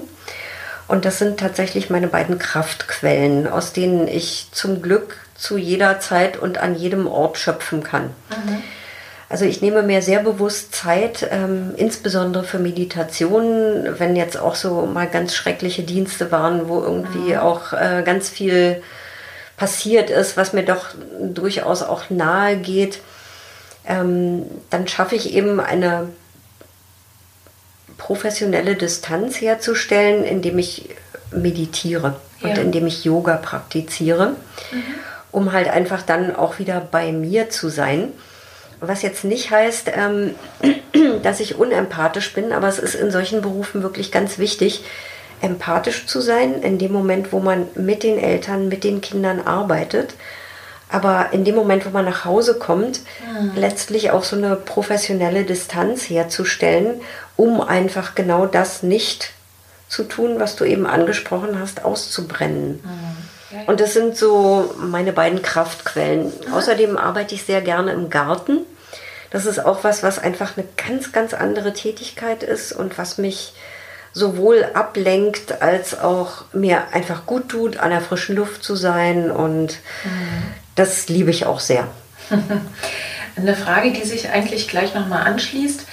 Ihr habt ja bestimmt auch häufiger mit ganz dankbaren Eltern und Angehörigen zu tun, die euch als Pflegepersonal ne, oder als Menschen, als Profis auf Station mal eine Freude machen wollen oder euch unterstützen. Äh, wie kann man denn das machen? Also viele Eltern bringen einfach kleine Aufmerksamkeiten mit, sei es, Entschuldigung, Schokolade, Kekse, ein selbstgebackener Kuchen oder Kaffee, Tee, was auch immer. Aber worüber wir uns ehrlich gesagt am allermeisten freuen, ist, wenn die Eltern Rücksicht nehmen darauf, dass wir manchmal nicht sofort zur Stelle sein können. Mhm. Also bei uns hat ganz klar das Kind Priorität, dem es im Moment schlecht geht. Ja. Und darüber hinaus ähm, muss dann eben auch mal das Känguruing warten oder manchmal kann es sogar gar nicht stattfinden, mhm. wenn wir irgendwie drei Neuaufnahmen gleichzeitig haben und in Anbetracht der ähm, Pflegesituation ist es dann manchmal einfach nicht möglich, ähm, allen Eltern und allen Kindern 100% gerecht zu werden und dann müssen wir einfach Prioritäten setzen. Mhm. Und wenn wir den Eltern dann sagen, es tut uns unendlich leid, aber heute müssen wir das Känguruing einfach mal verschieben oder mhm. verkürzen oder manchmal kann es dann auch gar nicht stattfinden, wenn zum Beispiel im selben Zimmer ein Kind schwer krank ist mhm. und operiert werden muss oder was auch immer passiert, dass die Eltern dann einfach auch zugunsten der anderen Kinder und Eltern mit Verständnis reagieren und mhm. uns nicht Vorwürfe machen oder sich beschweren oder ihren Unmut uns vor die Füße schleudern. Ich muss es leider sagen, auch das passiert, dass die Eltern tatsächlich nur ihr eigenes Kind sehen ähm, und nicht sehen, dass es gerade einem anderen Kind mhm. sehr schlecht geht, was dann einfach mal die Aufmerksamkeit auch von mehreren Pflegekräften benötigt. Also und Geduld. Das, genau, auch an der Stelle wieder Geduld. Und das ist das, worüber wir uns ehrlich gesagt am meisten freuen, wenn die Eltern sowas einfach mitkriegen mhm. und dann adäquat darauf reagieren und eben auch empathisch sind mit anderen Kindern und anderen ja. Eltern und ja. Verständnis dafür haben. Mhm. Ansonsten habe ich äh, irgendwie ne, gibt es ja vielleicht außer Kaffee und Schokolade ähm, auch noch andere Möglichkeiten, wie zum Beispiel Handcreme, ne? man sich so viel desinfizieren muss oder was auch immer. Also ich denke mal, insgesamt eben einfach die Anerkennung zeigen und selbst auch mit Worten ist wahrscheinlich immer schön, denn ihr gebt einfach wirklich das Beste. Ne? Und klar, es gibt auf jeder Station das kenne ich auch aus meiner Wöchnerinnenstation immer eine Schwester, mit der kann man nicht. Ne? Das Natürlich. ist so. Äh, und dann gibt es die besonders Lieben, die man am liebsten immer hätte und alles dazwischen. Und man kann aber davon ausgehen, es geben da wirklich alle ihr Bestes. Und deswegen, das finde ich einen wichtigen Punkt, sich das auch nochmal bewusst zu machen. Du hattest ja als Mensch, so wie jeder andere Mensch auch, bestimmt schon schwere Zeiten in deinem Leben. Was hat dir denn persönlich geholfen, in solchen Phasen den Mut nicht zu verlieren? Ähm, also zum einen mir klar zu machen, dass ich nicht alleine mit dieser Situation bin, sondern mhm. dass es auch immer andere Menschen gibt, denen es genauso geht. Und das klingt immer so ein bisschen banal, wenn man das sagt, aber an der Stelle finde ich es wirklich geteiltes Leid, halbes Leid. Ja. Das hat ähm, mir sehr geholfen. Und dann auch einfach immer die, die Zuversicht, dass auch Dinge, die einem im Moment irgendwie als ganz schrecklich erscheinen, ähm, einen guten Teil beinhalten oder einen Teil, aus dem man zumindest lernen kann, mhm. ähm, wie man sich vielleicht in einer Situation besser verhalten kann oder wie man Dinge vielleicht einfach anders gestalten kann, mhm. um es abzufedern, um es besser zu machen. Mhm. Ja. Dass man einfach gucken muss, dass man für sich selbst sorgt, auch in schwierigen Situationen Dinge tut, die Freude machen. Das ist ganz wichtig. Ich sage den Eltern beispielsweise auch immer wieder, nehmen Sie sich mal einen Abend frei. Nur Sie beide. Geben Sie die anderen Kinder zu Oma und Opa und machen mal einen schönen gemeinsamen Abend miteinander. Mhm. Das ist ganz, ganz wichtig, weil ein Punkt, da sind wir jetzt nicht drauf zu sprechen gekommen, ist, dass ähm, ein frühgeborenes Kind auch immer eine erhebliche Belastung für die Beziehung der Eltern ist. Mhm. Und ähm, dass die Beziehung ganz häufig das ist, was in der akuten Situation in den ersten Wochen völlig hinten runterfällt. Und die Eltern gucken mich manchmal ein bisschen komisch an, wenn ich sage, nee, gehen Sie mal heute früher nach Hause, machen Sie sich einen schönen Abend, gehen Sie ins Kino, gehen Sie noch was essen anschließend und nutzen Sie einfach mal die Zeit nur für die Beziehung. Das ist mhm. auch ein ganz, ganz ja. wichtiger Punkt. Das würde ich den Eltern unbedingt mitgeben wollen. Ja, wir, wir haben so viele Sachen jetzt hier auch gar nicht besprochen. Wir haben schon festgestellt, wir sind jetzt mehr als anderthalb Stunden, aber das ist dann auch ein wichtiges und großes Thema. Ne? Äh, und vielleicht gibt es ja auch nochmal Folge-Podcast, wo wir über andere Sachen sprechen. Ganz am Schluss wenn du den Zuhörerinnen und Zuhörern noch ein oder zwei Gedanken mitgeben könntest, sowas wie ein Gedanken oder ein Gefühlssamen, den du jetzt in ihr Herz einpflanzt und der dann reifen und wachsen kann. Eins hast du ja schon gesagt, kümmert euch auch um euch, kümmert euch um, um eure Beziehung. Mhm. Gibt es noch was anderes? In Bezug auf frühgeborene Kinder. Ja, also ich würde immer wieder sagen, die wirklich liebevolle und geduldige und kontinuierliche Zuwendung ist ein ganz, ganz, ganz wichtiger Punkt für eine gute Entwicklung. Und ja. zwar eine gute Entwicklung des frühgeborenen Kindes und eine gute Entwicklung für die Beziehung zwischen dem, dem Kind und den Eltern. Ja. Das äh, liegt mir auch noch am Herzen, mhm. den Eltern mitzugeben. Ja, das. Ähm habe ich gerade letztens auch irgendwo noch mal gelesen, dass tatsächlich äh, Zufriedenheit und Glück mit der Qualität unserer nahen Beziehungen äh, quasi eins zu eins verdoppelt ist. Das heißt, es kann sein, dass vielleicht mein Kind dann, sagen wir mal, es hat, konnte nicht so gut laufen und ich habe es da irgendwie äh, stärker unterstützt, vielleicht manchmal, als es gut ist, dann kann es vielleicht ein bisschen schneller laufen, aber dann ist vielleicht die Beziehung irgendwie nicht mehr so gut. Ne? Und äh, es bleibt vielleicht das Gefühl übrig, so wie ich bin, bin ich nicht gut. Ne? Ganz genau, das meinte und, ich damit. Und genau solche Sachen, also mhm. da immer wieder hinzuspüren und, äh, und selber tatsächlich eben auch die liebevolle Beziehung kann, glaube ich, für nichts falsch sein. Mhm.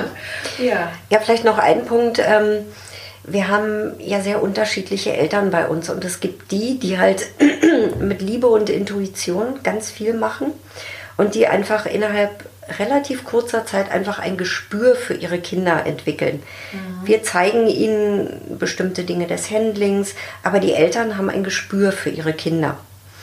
Und dann gibt es auch Eltern, die haben bei einer sich ankündigenden Frühgeburt schon zehn Bücher gelesen über Frühgeborene, mhm.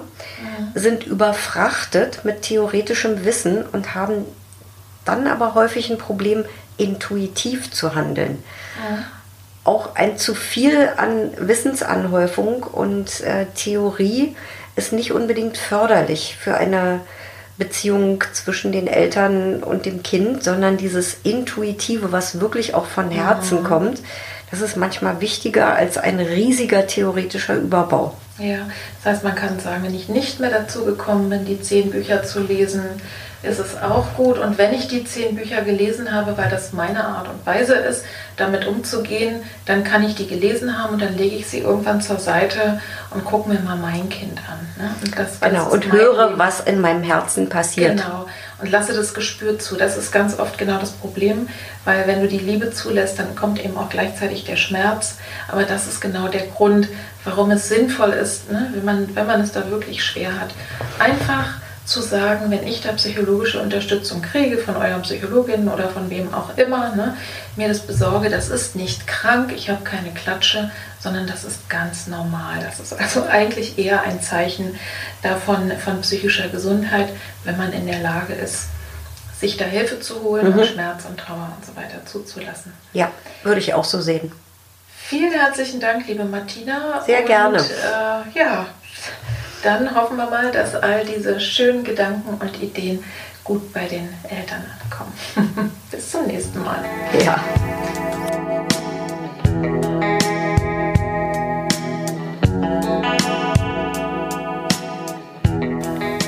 Ich hoffe sehr, du konntest aus dieser Folge etwas für dich mitnehmen. Vielleicht einen neuen Impuls, ein bisschen Hoffnung, eine Information, die du so noch nicht kanntest. Was auch immer, möge es gut in dir wirken. Wenn du diese Folge gehört hast als Mama eines frühgeborenen Kindes und du merkst in dir selber so einen Impuls, dass du gerne darüber sprechen würdest. Ich würde sehr gerne auch äh, ein Interview, ein Gespräch mal führen mit Eltern, mit einer Mama oder auch mit beiden Eltern zusammen über dieses Thema, was hat uns denn geholfen? Vielleicht hast du ja den Impuls, anderen Eltern etwas weiterzugeben, von deinen Erfahrungen zu berichten. Das würde mich sehr, sehr freuen. Dann melde dich einfach bei mir auf der E-Mail. Die findest du an den Show Notes info at landschaften.de. Ja, und ansonsten empfiehl doch gerne den Podcast weiter an Menschen, wo du denkst, die können das gut gebrauchen, die können die Infos vielleicht für sich selber auch gut gebrauchen. Die Webseiten, die Martina hier empfohlen hat, die findest du auch in den Show Notes. Das ist bestimmt super sinnvoll, weil es gibt ganz, ganz viele wichtige Informationen, die wir hier überhaupt gar nicht besprechen konnten in der Kürze der Zeit, obwohl es ein langes Gespräch war. Ich fand für mich selber nochmal sehr, sehr interessant, einfach die Idee mitzunehmen, dass man gerade als Eltern eines vielleicht sehr frühen, frühgeborenen Kindes tatsächlich einfach darüber nachdenken kann oder dem immer wieder folgen, dem Gedanken, eine gute Balance zu halten zwischen einer optimalen Förderung, ne, wo man wirklich alles ausschöpft, was dem Kind ermöglicht, wirklich ähm, sich perfekt zu entwickeln, also so weit es eben geht. Und da ist, steckt viel, viel Arbeit mit Sicherheit drin. Und auf der anderen Seite eben diese Haltung, die sagt, ja, und mein Kind ist eben so, wie es ist. Es ist mein Kind mit all den Ecken und Kanten und all den Dingen, die es vielleicht nicht so mühelos schafft. Und irgendwo dazwischen liegt wahrscheinlich der, der richtige Weg. Ja? Also dran zu bleiben und wirklich dabei zu bleiben und auf der anderen Seite eben nicht immer bis an die Grenzen alles auszureizen an Förderung vielleicht. Ähm. Also ich gehe mal davon aus, wenn du selber betroffen bist, dann weißt du eigentlich ziemlich genau, wovon ich rede. Also da einfach wirklich mit Geduld und Intuition ranzugehen. Und was mir einfach nochmal sehr, sehr deutlich geworden ist, auch selber im Gespräch, ist, was es für ein riesengroßes Thema ist, auch manchmal nach vielen Jahren, wenn man überhaupt erstmal wieder Zeit hat, zu sich selber zu kommen, wenn es also so halbwegs das Überleben und die, sagen wir mal, gesunde Entwicklung, so sie eben äh, so, weit, so, so weit und so gut es eben geht des Kindes, wenn das abgeschlossen ist, auch wirklich zu schauen, Gibt es vielleicht noch etwas von diesem ganzen Erleben, was eine Überforderung einfach ist, wenn man sehr frühes, frühgeborenes geboren hat? Also gibt es da noch etwas, was für mich selber gesorgt werden will? Gibt es äh, etwas, was ich noch verarbeiten möchte und euch wirklich dazu zu ermutigen, macht es. Wenn ihr Eltern von sehr früh geborenen seid, dann habt ihr wahrscheinlich schon längst Elternberatung angeboten bekommen. Dann habt ihr es vielleicht auch in Anspruch genommen, ganz früh. Und äh, wenn es bei dir eine Weile her ist, kann ich nur sagen, es ist auch nie zu spät, tatsächlich einzelne Sachen einfach im Innern zu klären, aufzuräumen, äh, damit der Weg einfach leichter ist, ja, für dich und für dein Kind, weil es ist immer ein Geschehen, was einfach zusammenhängt. Das heißt, wenn ich innerlich für mich selber die Dinge nochmal gut abschließe und damit meinen Frieden mache, dann wird es sich automatisch auswirken auf alle anderen in der Familie auch. Das war nochmal ein Gedanke, den ich dir mitgeben wollte. Ja, und jetzt wünsche ich dir eine gute Zeit. Werde gesund, bleib gesund, sorgt schön für euch, kommt gut durch diese besondere Zeit und bis zum nächsten Mal. Liebe Grüße, deine Petra.